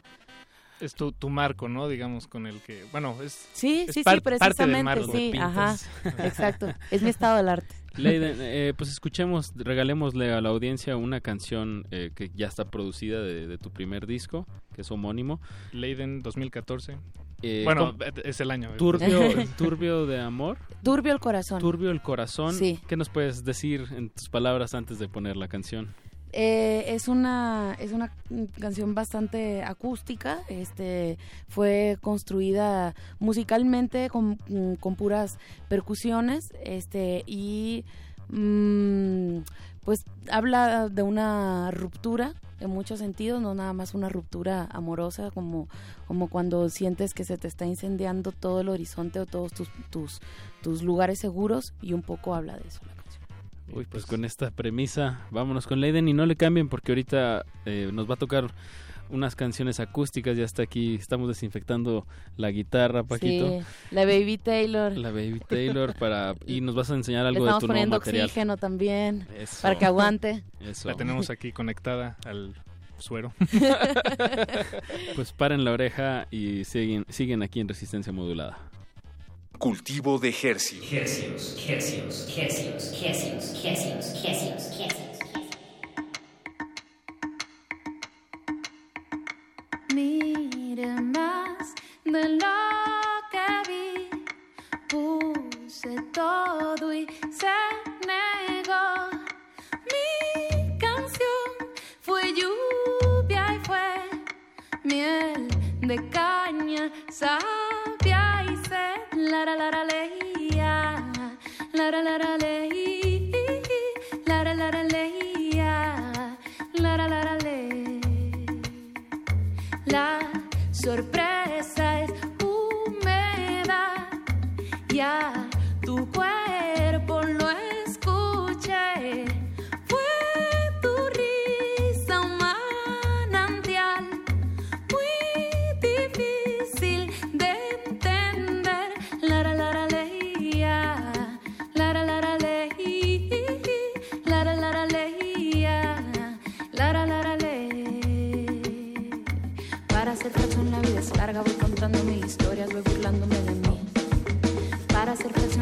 es larga, voy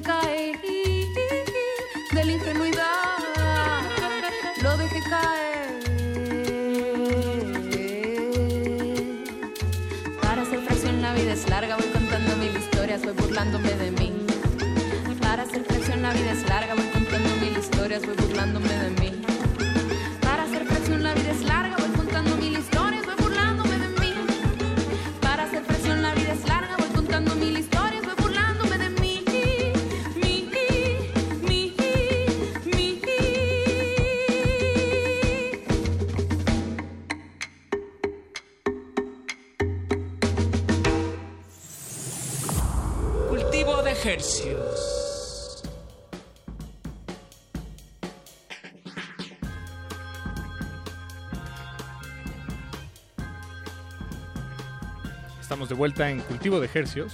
Y acaban de escuchar Turbio el corazón de nuestro sujeto de estudio de esta noche, Leiden. Que, que bueno, Leiden, pues manifiéstate radiofónicamente una vez más con tu voz. Hola, hola, hola, hola.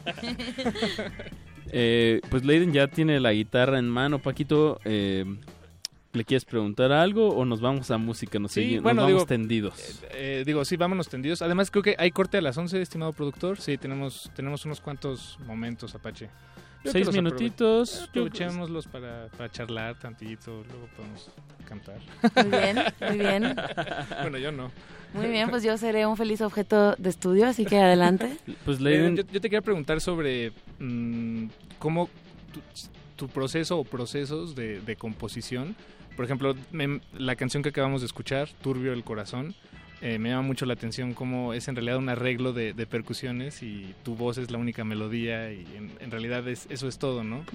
Em, tú, tú hiciste todos esos arreglos de percusiones, eh, eh, trabajaste con un productor, cómo- em, en fin, ¿cómo, Sí. cómo funciona el universo de Leiden, musicalmente hablando? Sí, bueno, está evolucionando constantemente. Ese disco que fue precisamente mi primer disco, este, tanto ese como un, un DVD que grabamos en, en vivo, ambos los produje yo. Este, ahora ya estoy trabajando en un nuevo disco, es la primera vez que voy a trabajar con un, con un productor, cosa que me encanta porque una de las cosas que más disfruto es trabajar en equipo. Este, pero eh, regresando a ese disco anterior, si bien es cierto que los produje yo, también es verdad que, que em, trabajo con músicos increíbles y nota, ellos claro. le ponen una impronta y una y un- una, una, una creatividad, o sea, logran entrar al universo que les propongo y a partir de allí hacen cosas maravillosas. Esa canción yo la hice a pura percusión y voz, así justamente así, o sea, casi casi con un con un no sé, como con una base medio reggaetón fino de cunca cunca, Wow. sí, tal cual, Yeah. este y así porque confío mucho como mm, hay hay canciones que pienso mucho y hay y hay canciones que dejo como que me dejo querer por ellas. Este, y esta es una de esas canciones, ¿no? O sea, que llegaron a mí sin, sin, sin, Sin ningún in- instrumento excepto como una base rítmica que tenía en mi cabeza y le empecé a escribir. Yo, a, mí- me gusta mucho escribir poesía. Y le empecé a escribir, la llevé a la banda y cuando la llevé a la banda la empezaron a enriquecer con una polirritmia y este después metimos ahí como unos unos debrayes y unos noise con con, con este partes de un de un saxofón y metimos algunos acordes interesantes con guitarra eléctrica, etcétera.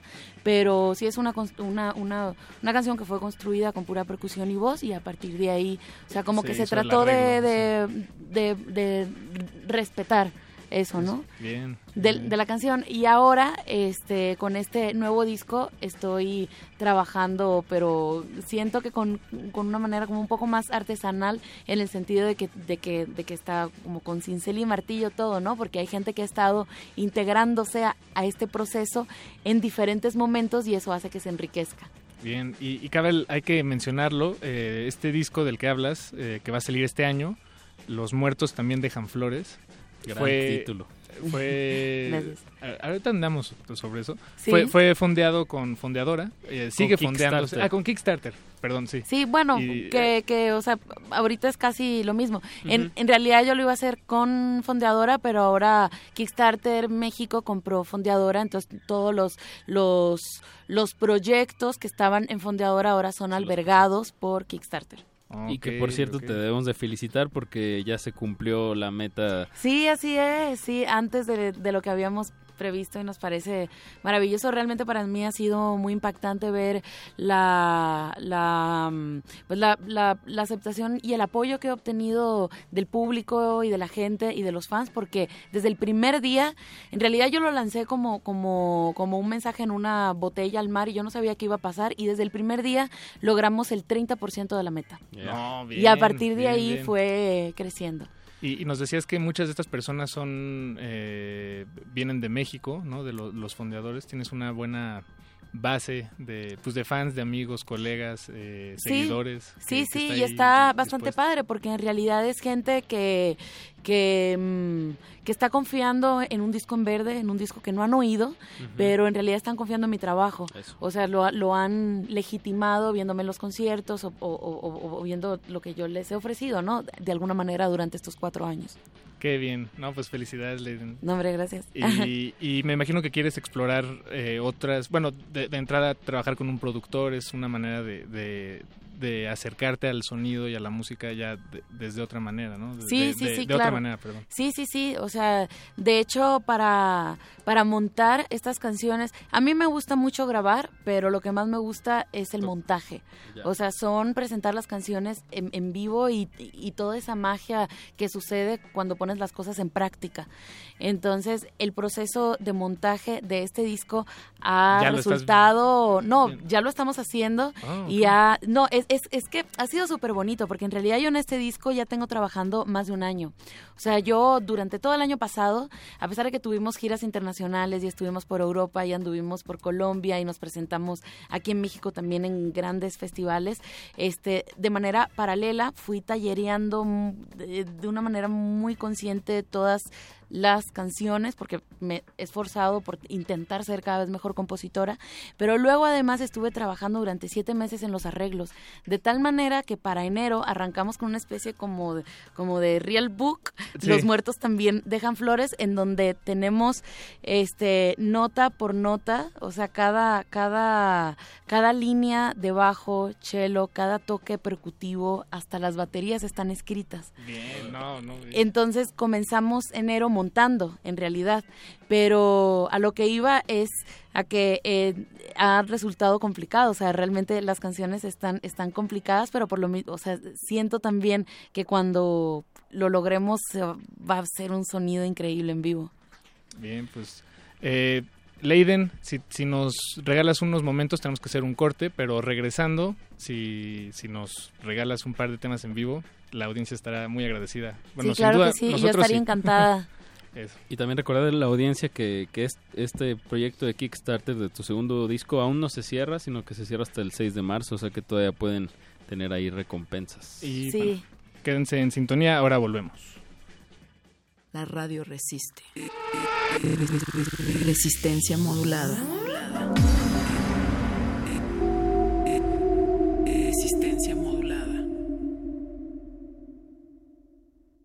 Sergio García Ramírez, doctor en Derecho. No es sencillo arribar a una cultura de derechos humanos después de siglos de contiendas, de odios, de enfrentamientos, de discriminaciones, pero esa es la gran tarea de la humanidad. Te invitamos al curso Derechos Humanos. Derechos Humanos. Sistema Interamericano de Protección. Imparte el doctor Sergio García Ramírez. Sala Carlos Chávez del Centro Cultural Universitario. Los días 13, 15 y 22 de marzo. De las 18 a las 20.30 horas. Informes al 5622-7070, 5622-6605 o en www.grandesmaestros.unam.mx. El cupo es limitado. Inscríbete ya. Invita el programa grandesmaestros.unam de la Coordinación de Difusión Cultural de la UNAM. El Museo Nacional de Antropología abre sus puertas a la exposición Caminos de Luz, Universos Huicholes, que muestra la compleja cosmovisión del pueblo Virraritari, conocido como Huichol, que habita en el occidente de México, en los estados de Jalisco, Nayarit, Durango y Zacatecas. En la exhibición se identifican nueve símbolos, trece deidades y diez episodios míticos fundacionales de esta etnia. El Museo Nacional de Antropología se ubica en Avenida Paseo de la Reforma y Calzada Gandhi, en el bosque de Chapultepec. Como los pulpos, los escritores son más sabrosos en su tinta. Una producción del Instituto de Energías Renovables de la UNAM. Lunes y miércoles al mediodía por el 96.1 FM. Radio UNAM. En febrero, escucha lo nuevo que descargacultura.unam tiene para ti. Estrenos. Hablemos de ópera con Gerardo Kleinburg. Descubre cómo Giacomo Puccini compuso una de sus óperas estelares, Madame Butterfly. Empieza a armarse el proyecto de convertir Madame, todavía Madame Butterfly, en una nueva ópera del compositor italiano. Visita www.descargacultura.unam.mx Resistencia modulada. Cultivo de ejercicios.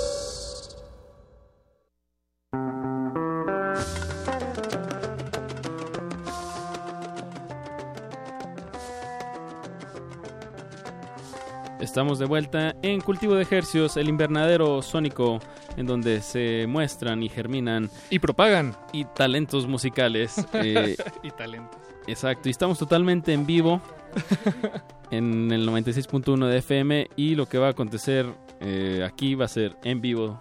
Inédito. Inédito. eh, En el momento. Exactamente, porque No ha tenemos- pasado antes. No, no, no. Está a punto de pasar. Y es Leiden con su guitarra. ¿Qué vas a interpretar, Leiden? ¿Qué nos vas a regalar? Pues, a ver, eh, estaba entre que si una nueva o una del disco anterior, pero como estamos hablando todavía del disco anterior, entonces me voy a aventar una este, de ahí que se llama Cuando Soñaba. Es una canción para las cosas perdidas, Ok. que no necesariamente requieren ser encontradas. y Pues las frecuencias son todas tuyas, Leiden. gracias. Con las mismas manos de acariciarte estoy construyendo una escuela.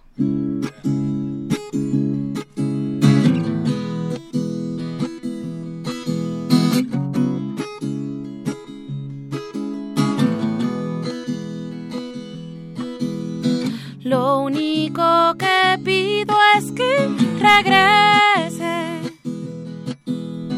a mi cama esa luna extraña que melodías me cantaba cuando soñaba. ajá. Conste que no diga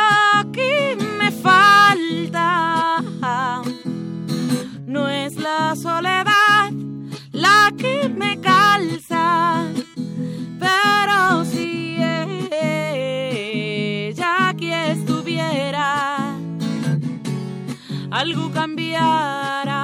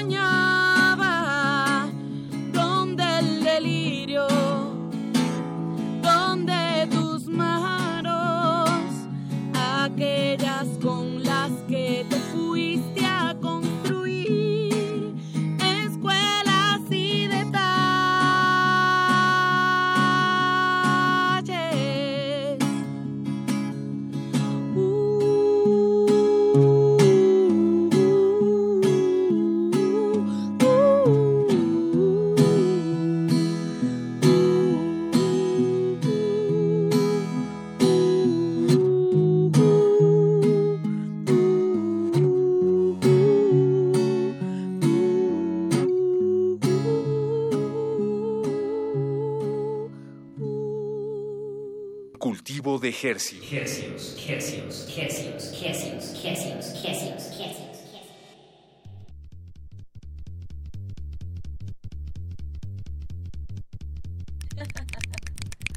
Aplausos radiofónicos. Como los beatniks hacían en los cafés en los 60 Leiden, eso estuvo increíble. Muchísimas gracias. No, hombre, gracias a ustedes por el espacio. gracias. Eh, te tengo una mala noticia, Leiden. El tiempo en la radio suele castigar y en esta, en esta ocasión ya nos está castigando. Eh, tendremos que despedir ya el, eh, este espacio, pero bueno, primero estamos muy agradecidos contigo. Eh, em, felicidades por, por haber logrado la meta y por, por la producción que, que se viene de este tercer álbum. Bueno, Muchas gracias. Segundo álbum. Ajá, segundo álbum, porque Eh, sí, porque lo otro era pues en vivo. Un DVD. Ajá. Que está, lo pueden ver en YouTube casi Sí. completo. Sí, y también se pueden escuchar am- ambos álbumes en, en Spotify, en iTunes también. Este, y los invito también a, En que... Ajá, en, en, en vivo. Ah, bueno, eh, nos, me voy a presentar con, con varios miembros de mi banda. En realidad nosotros somos siete, pero Wow. como verán, a a veces estoy sola, a veces con un músico, a veces con dos, con tres, con cuatro. Este, y voy a estar eh, semi full band en el... em, ¿En Caradura? eh, ajá, en Caradura el 8 de marzo. Eh, y bueno, toda la información, tanto de mis conciertos como de cómo va el disco y demás, en mis redes sociales. Así que los invito también a que me sigan ahí como, como, como Leiden. Este, que digo, para quien se pregunta, y como les había contado, Leiden no lo inventé yo. No es un nombre artístico, es mi nombre real, así es mi acta de nacimiento. este, y así me buscan como Leiden o como la Leiden, tanto en Facebook, Twitter, Instagram, etcétera. Perfecto. Pues Leiden, muchísimas gracias. Cuando estés de vuelta en la ciudad, avísanos y acabamos con, con este experimento. Perfecto, muy Que bien. nunca se acaba. Ok, ya está. Muchas gracias, Leiden. Y pues muchas gracias a ustedes por escuchar. Esto no tendría sentido sin las orejas del otro lado de la bocina. Se Así es. estos micrófonos. A Pacho Raspi. Paquito de Pablo. Y los dejamos, quédense en resistencia modulada, que a continuación viene Playlisto. Hasta la medianoche resistimos. Gracias.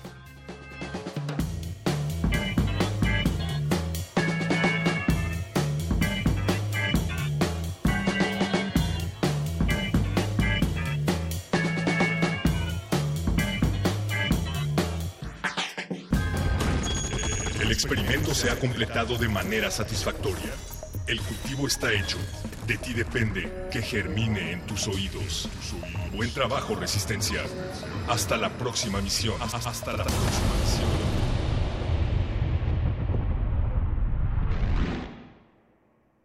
Mis cuates me dicen la resistencia. A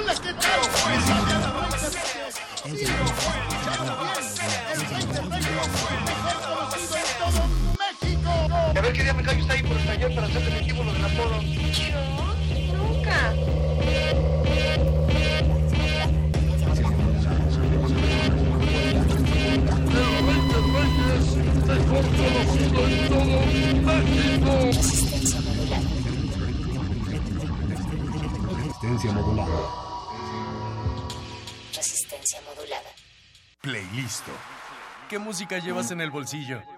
Aquí es donde la resistencia viene a compartir las notas que ha recopilado en su cabeza. Complacencias musicales de personajes poco complacientes. Estás en Estás en Estás en Estás en el Playlisto.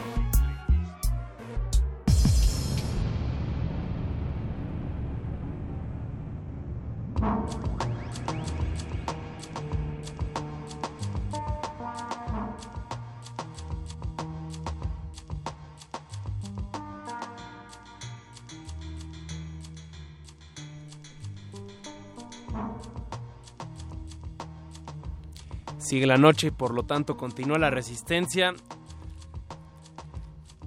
Y eso indica que sigue el playlist ya que es lunes. Esa es la hora del playlist. Mi nombre es Betoques. Y afortunadamente estoy acompañado, así como dice una canción de los Meridian Brothers, no estamos solos. Me acompaña Benito Salazar Guillén aquí, que es el que está comandando la noche. ¿Cómo estás, Benito? Muy bien. Aquí con, con una persona que admiro mucho, justo con alguien que, un locutor de Durban Poison. Me estás llegando en mi sensible, en mi fibra más sensible. Gracias, Benito. Gracias, agradece, agradece. Y esperemos que también toda la audiencia se encuentre igual de bien, igual de animada, igual de activa que tú. Y como corresponde, tenemos que hacer una presentación, pero siempre me ha parecido muy raro presentar a alguien que lo tengo enfrente. Solo diré que tú estás metido en, en la movida del análisis a partir del, digamos, el contexto social de la música en específico. Trabajas mucho con mujeres y tú estudiaste en la Esmeralda.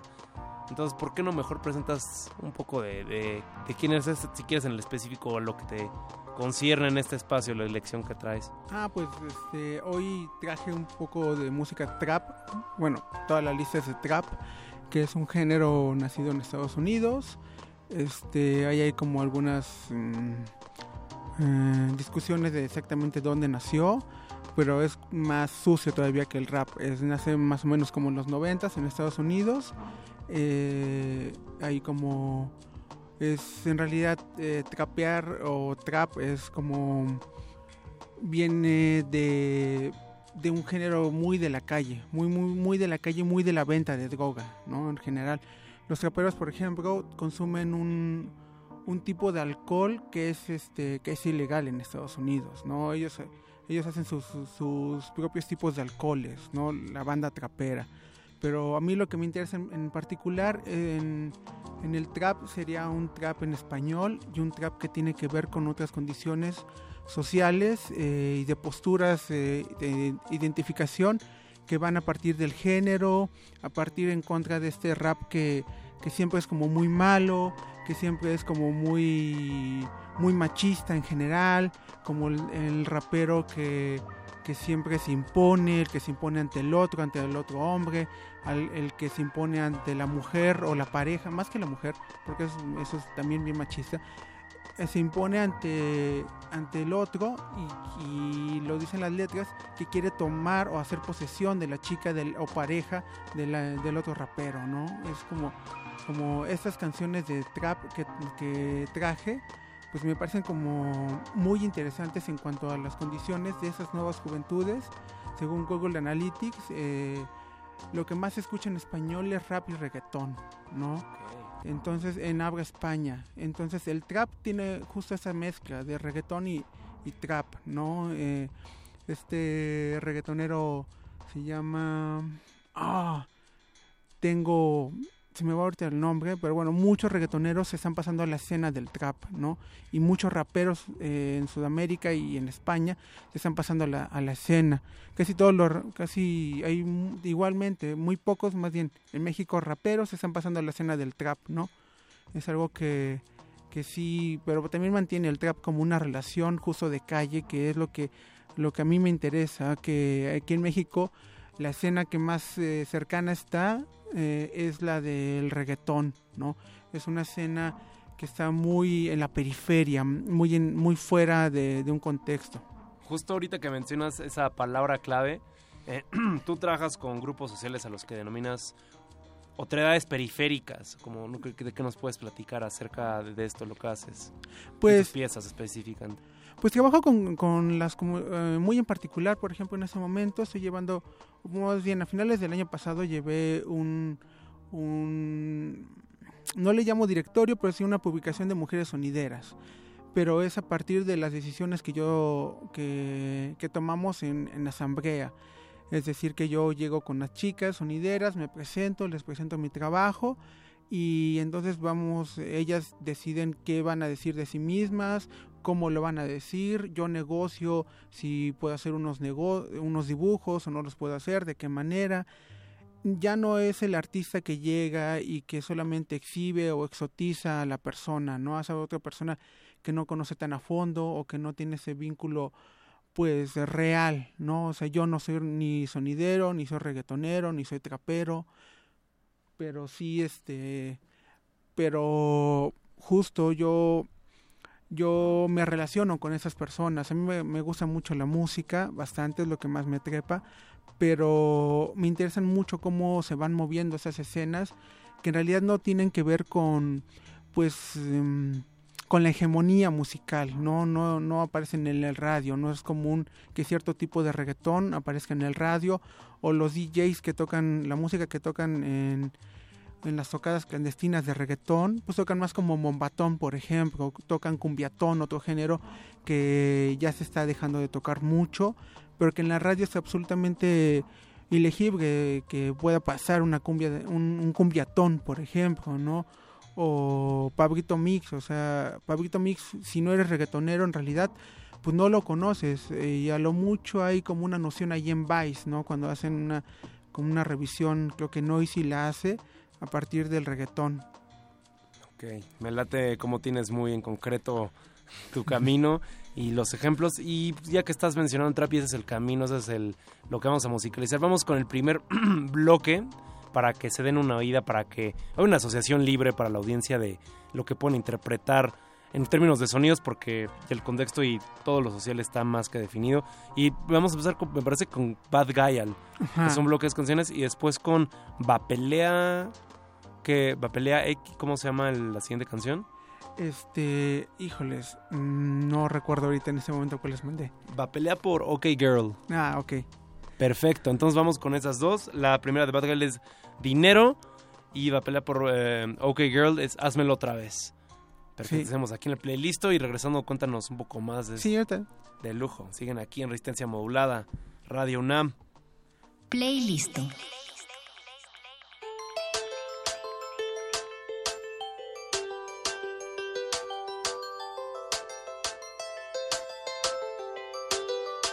Te lo voy a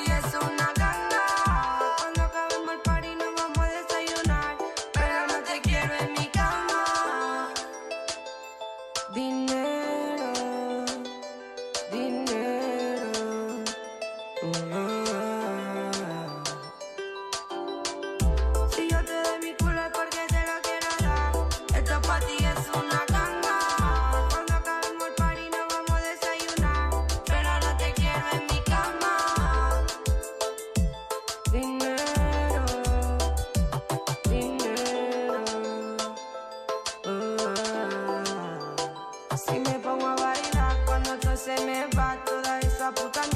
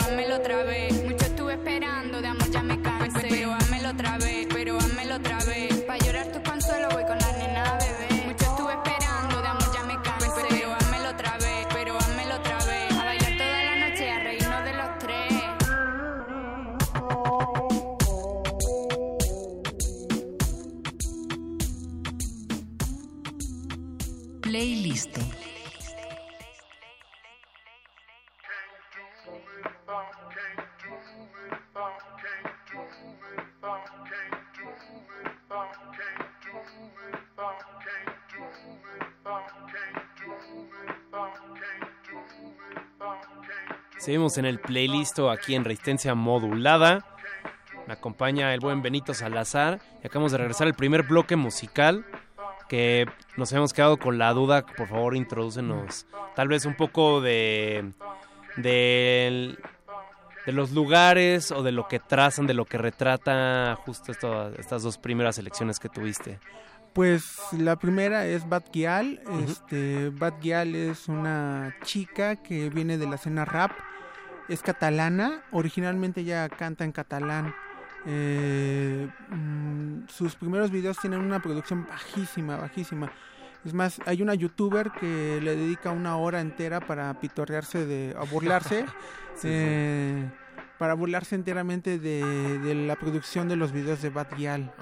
Si hay algo, por ejemplo, que los traperos tienen a diferencia de los raperos en español, es que se promueven mucho por video. Ahí como ya no ya no importan tanto las disqueras, ¿no? Ya ya para ellos importa más YouTube, no llegar a eh, por ejemplo, puse una selección en la selección también puse a Chanel, a Leticia Chanel que ella tiene en, su- en, el- en la canción que yo seleccioné hoy tiene más de 2 millones de vistas, ¿no? Entonces, che- para ellos es muy importante los videos, como por ejemplo en el reggaetón estaría La Mafia del Amor, ¿no? Claro. Que se promueve mucho por video, o sea, es una escena muy de YouTube, ¿no? Este lo conoces, es más fácil que lo conozcas por YouTube que lo conozcas por un por eh, SoundCloud o por eh, X mm, aplicación, ¿no? Es la catapulta que buscan, ¿no? Es como quieren que la gente los tenga por referencia en esa plataforma.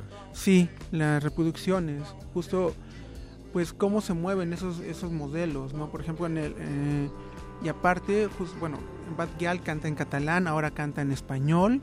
Eh, esta chica es como tiene que ver también con la Chowi, que es la siguiente, tiene, tiene una colaboración, pero originalmente la que a mí al menos más me interesa es la Chowi, es como muy sucia, ¿no? Bueno, igual Bad Gyal en esta canción que pusimos, eh, o que yo compartí, pues dice, si yo, mm, si yo te... si yo te quiero a dar, dar mi culo porque te lo quiero dar, eso para ti es una ganga, ¿no? Es, esto Las traperas también lo que tienen, o el trap, eh, es que no habla directamente del feminismo, como lo harían batallones femeninos en el rap aquí en México, este, las mujeres trabajando, por ejemplo, que es otro colectivo. Está esta mm, chica que es todavía más dura feminista, es esta Mare, por ejemplo. Ah, ¿no? Mare Advertencia Lírica, claro. Ajá. ajá. Mare es sumamente feminista, ¿no? Ella sí habla del aborto directamente, ellas...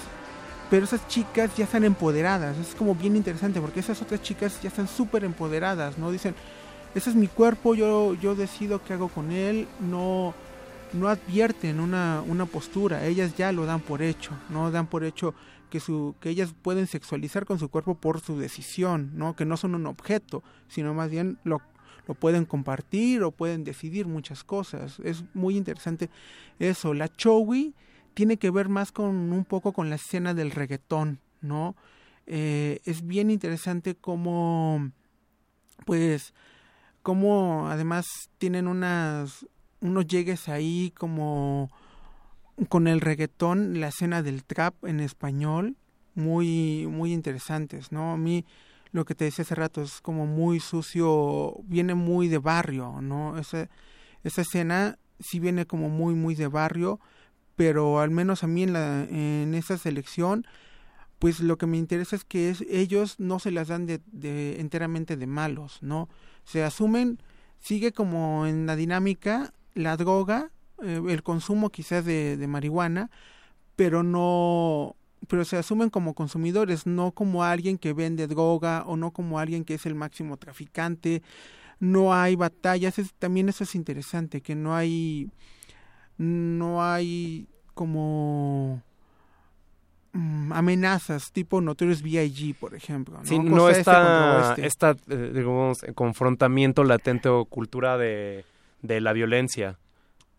Sí, no, no, no está tan presente, ¿no? O sea, no, no están presentes las pistolas, está, está muy presente el empoderamiento del, del cuerpo de la, más bien el, el empoderamiento de las mujeres, ¿no? Hablar sobre decisiones de su cuerpo. Sí, justo ah, fuera del área también mencionabas y eh, recordamos cuando viniste como invitado a, a. Punto R Sí. con, con, con Moni, este, con Natalie, también vino Isa Mi Pau. Sí. Y justo estaban dialogando sobre este punto que me parece eh, me- medular y sobre todo es una firma de- del trap, que es eh, el empoderamiento de la mujer en, en la en que ellas ya están en- tomando es- esta parte de que nosotros estamos tomando nuestras decisiones y eh, más allá de mujeres, o sea, soy la persona, soy una persona que está creciendo las decisiones y te está diciendo lo que quiero, cómo lo quiero y lo que yo voy a hacer.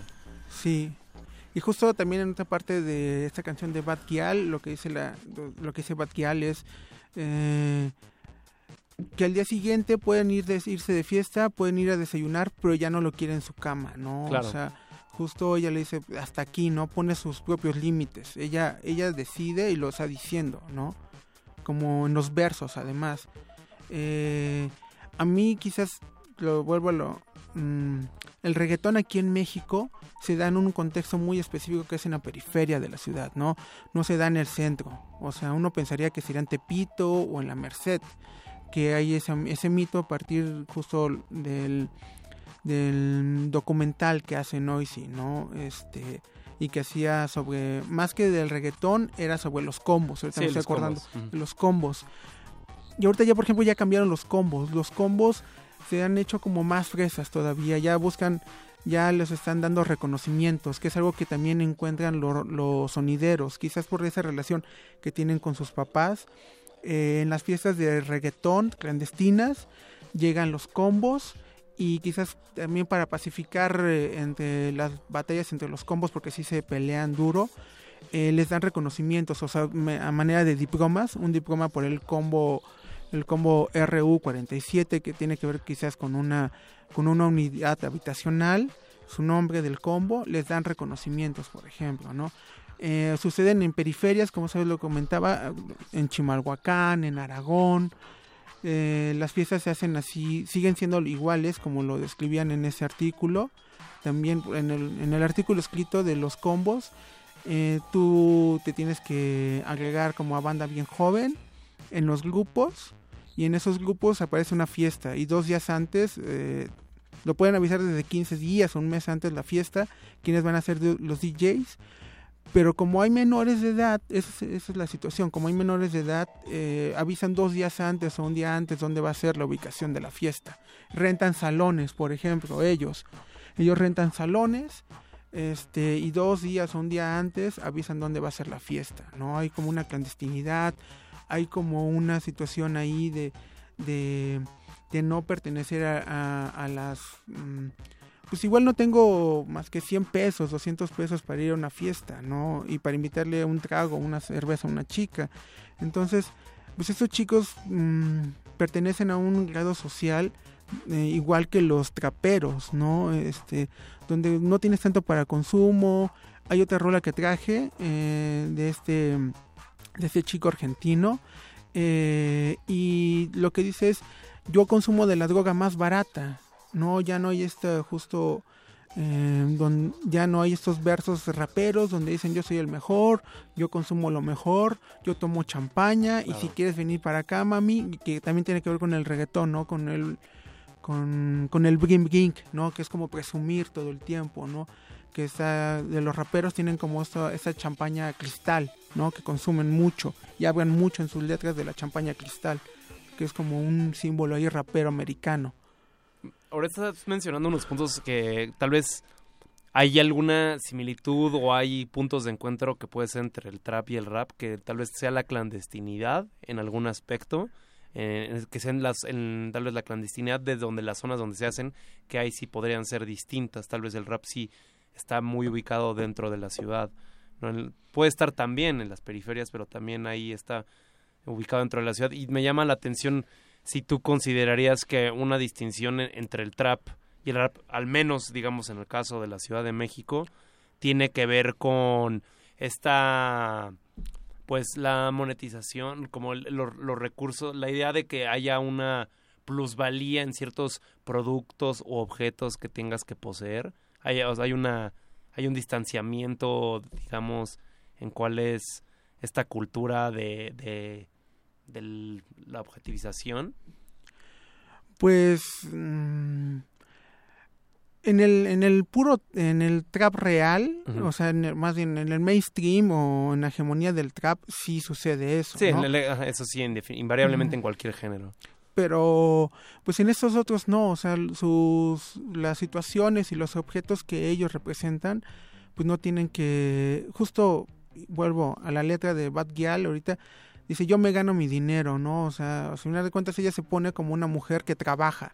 Nunca lo, nunca se pone como una mujer que, que gana mucho dinero. Que sí lo hace Chanel, por ejemplo, ¿no?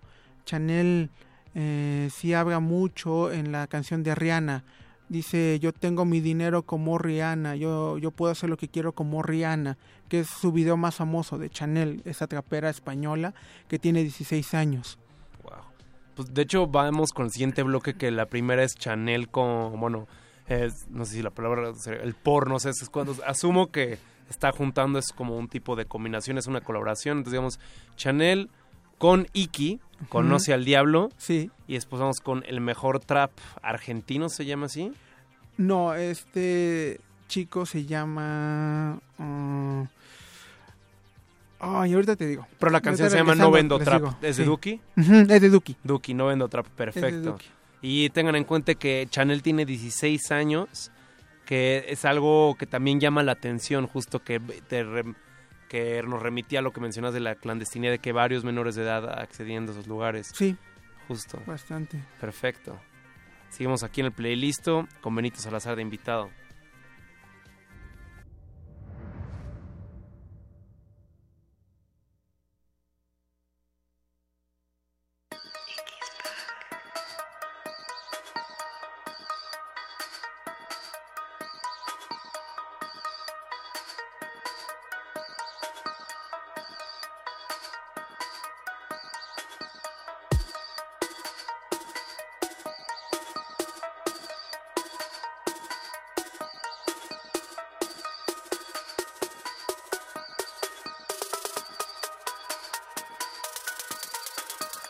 Tengo sed, dame moed. Me gusta lo caro, me gusta beber. Tú muévete, tuerqueame. Esta noche no hay ley. Si quieres DJ, dame billetes, no quiero cheques. No creo nada de lo que prometes. No es amor, es una noche. Mucho vicio, mucho derroche. Algo mágico,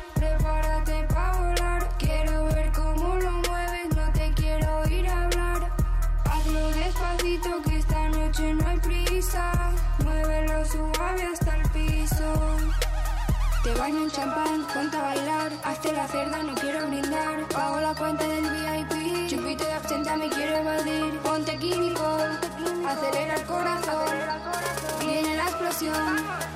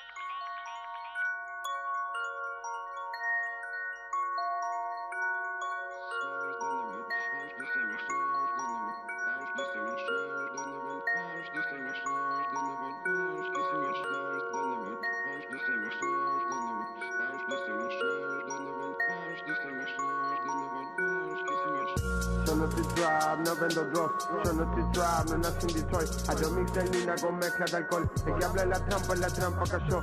Yo no estoy trap, no vendo drugs. Yo no estoy trap, no nací en Detroit. A yo mix con mezcla de alcohol. El que habla de la trampa, la trampa cayó.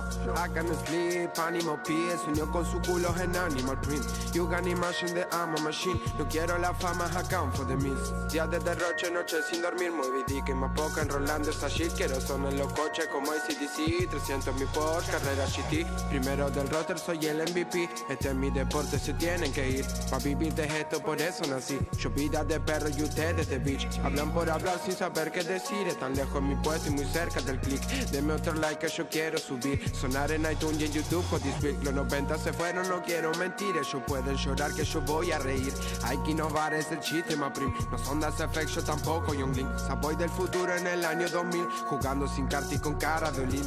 Me llaman fake y no saben de mí. Mi vida en la music lo más real que vi. Mi vida está fuera de control. Ahora mi labia están rozando el antipop. Esa mierda del amor es para dos Y conmigo somos tres, no puedo echar a mi otro show Cambie tu beso por otra botella ron Ahora es a ella la que le pido perdón Termina en nada como cada discusión. Vos poniéndote a llorar Yo escribiendo otra canción. Sin vida del rockstar El hormino ya broke up. Cambie la zapa, no el lompa. Cambia el lugar, no los compa. Siempre más venta que compra. Ya no es orgullo, eres honra. Buscando a mi Natalie Portman. Jugando like Pippen en Portland. Siempre viviendo la sombra Y eso que todos me notan, se piensan que soy un idiota. Mi nombre salió de su boca, mi silencio no vale 10 rocas. Y son muerto de una vida loca. Me tienta tanto esta tonta, pero me cansé de estas cosas. Ando al mando, sin estar armado. Pablo Escobar ofrezco rap armando palos. Fumando hierba mala, como trapa al palo. Mirando el panorama, como tan regalado. Un primer tema bueno, no veo en ningún lado. Menos intenta hacerlo y más sentirlo, hermano. Están fuera de juego, diría adelantado. Mil metros lejos, pero para el otro lado. When my homie smoke this shit, gozo loco. No te pienso compartir si tengo poco. Ya los vi por ahí haciendo el tonto. Quieren subir, pero copiando a o- Playlist.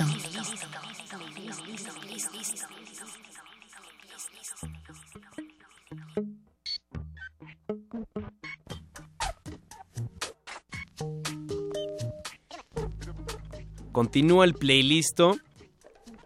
Acaba de terminar el segundo bloque en el que sonó el Duki con No Vendo Trap y también Chanel con Conoce al Diablo. Justo nos mencionabas hace rato de que el, el Duki era alguien que justo te, te llama la atención y sobre todo por lo que menciona en sus letras y que es un punto clave que es la plataforma de YouTube Sí. todas la- las vistas, todo lo, lo que puede alcanzar la difusión, un, es una locura ya lo, lo que puede representar nada más una reproducción. Pues yo creo que es otro medio, ¿no? O sea, al final de cuentas eh, Claro. hay una muerte de la televisión para estas nuevas generaciones. O sea, los intereses de estas nuevas generaciones no están en la televisión, no, no. Si alguien no tiene cablevisión ahora, un sistema de cable, un adolescente o un joven adulto, alguien como por los 22, 23 años, pues no está tan preocupado por uh, no ve la Rosa de Guadalupe, no ve esos contenidos, o sea, es más es más seguro que vea el pulso de la República, es más seguro que vea a Uy, se me van ahorita un montón. A Yuya, bueno, pues, si eres mujer, o sea, tan solo la cantidad de suscriptores que tiene Yuya es la máxima, es la reina de los youtubers en español, ¿no? Mm, Ya tiene la cantidad de libros, o sea, el fenómeno que fue en la feria del libro, Yuya, ¿no? O sea, se abarrotan, son colas enormes. O sea, los jóvenes ven más YouTube, es un canal de contenidos que lo siguen más, es una problemática, ¿no? Ya, ya la televisión en cuanto a sus contenidos, a sus formas, en cómo eh, esquematiza la información, en cómo resuelve muchas cosas para atraer a, a la audiencia, pues ya está obsoleta, ¿no? En absoluto. Sí, creo que, como dices, es otro medio y en otras generaciones, ¿por qué tendrían que, si tienen claro el acceso a esta tecnología, ¿por qué tendrían que recurrir a la televisión cuando ellos pueden ser unos usuarios, cuando se puede acceder y reinterpretar la información?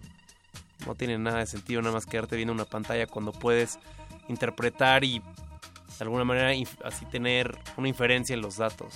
Sí, y además, ¿no? Como, como casi la autorrepresentación en el youtuber, ¿no? En el otro. O sea, es más fácil que yo tenga relación con un youtuber o con este chico, con Duki, que dice yo no vengo, yo no vendo drogas, ¿no? O sea, yo soy alguien que va caminando, consume droga, con- no tengo tanto dinero para consumir de la más buena.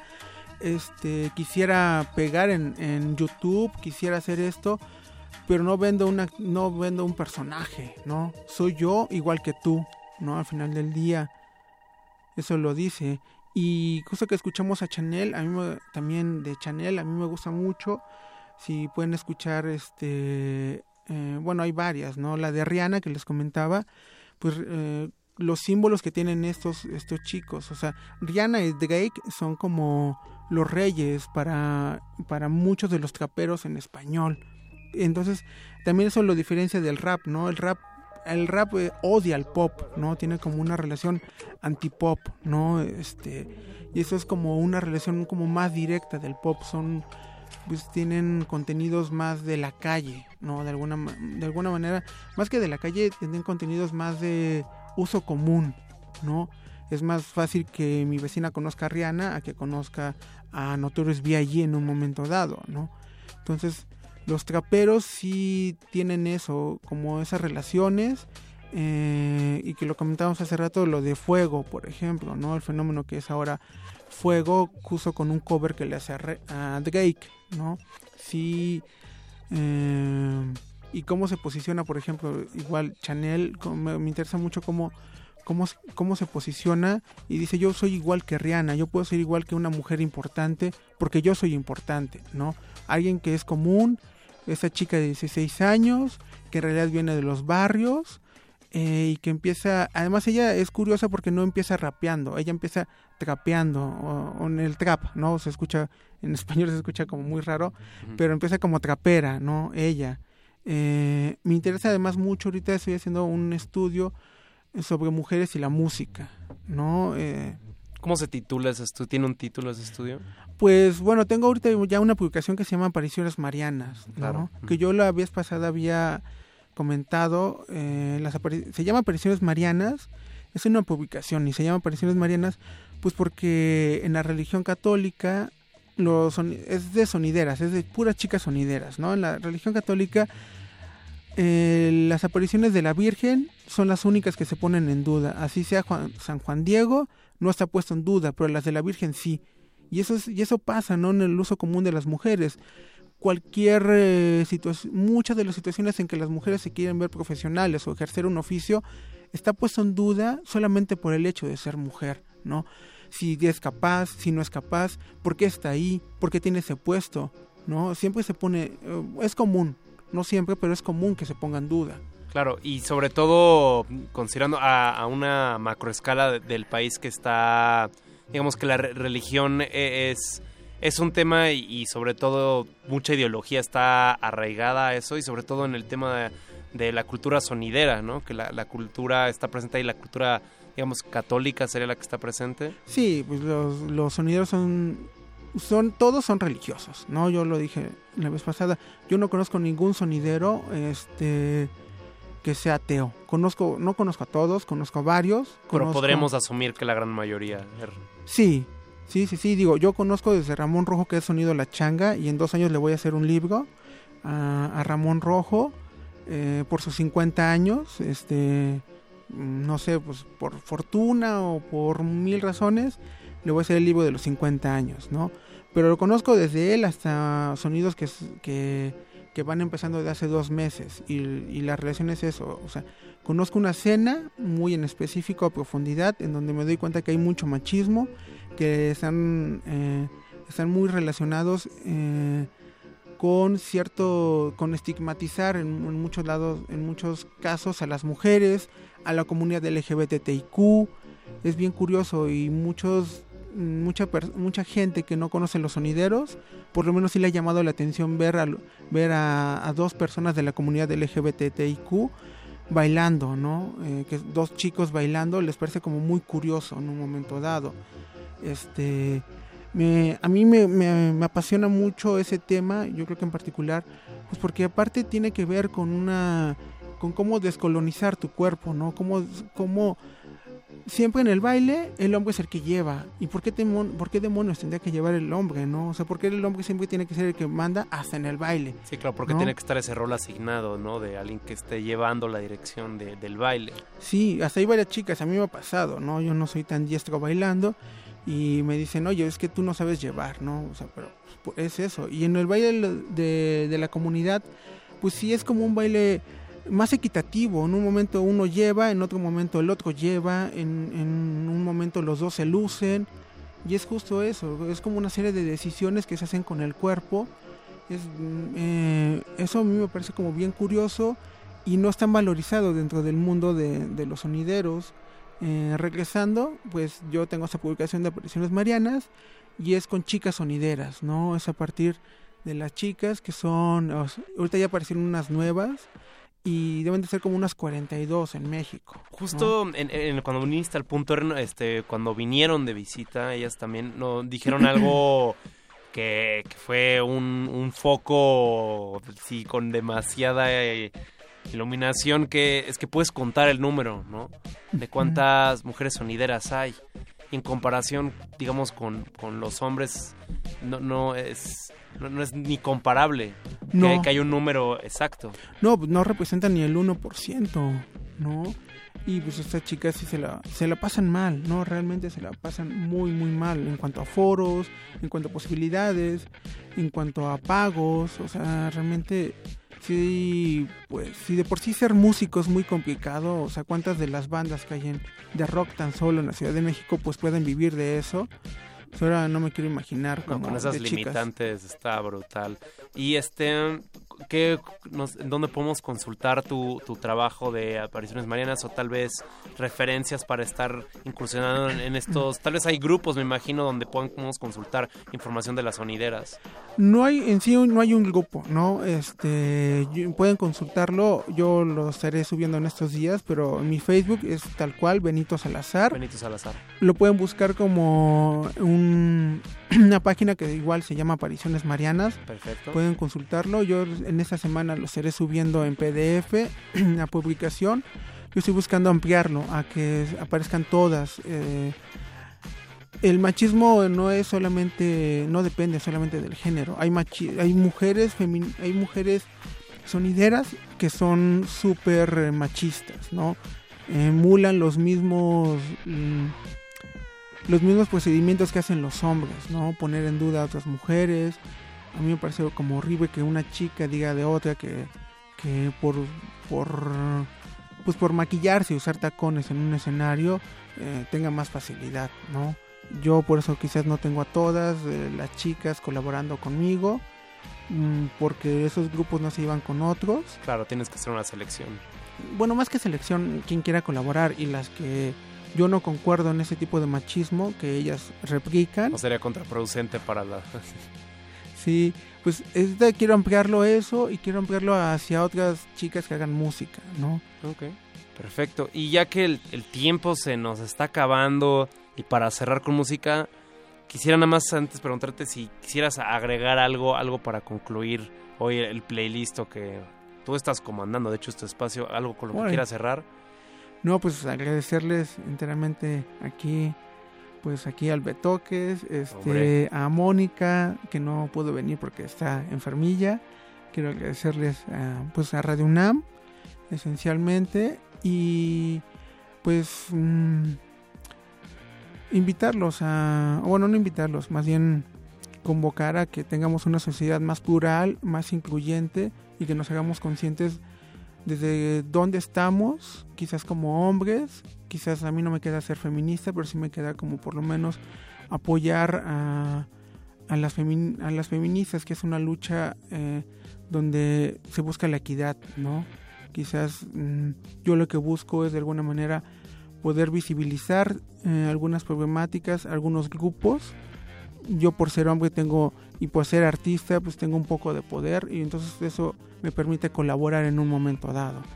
Mm, Y creo que de- mm, desde cada trinchera podemos colaborar a que esta sociedad sea más equitativa, no solamente con las mujeres, sino solamente con la comunidad LGBTIQ, sino con otros grupos eh, como las personas ciegas, como los pueblos originarios en un momento dado.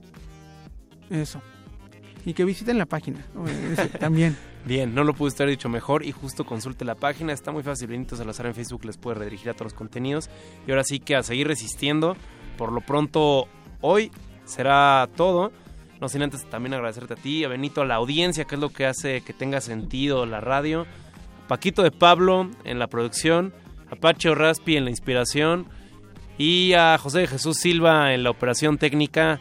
Hasta mañana, que siempre es un nuevo gran día para resistir. Yo por pronto fui Betoques. Se quedan aquí en Radio Nam.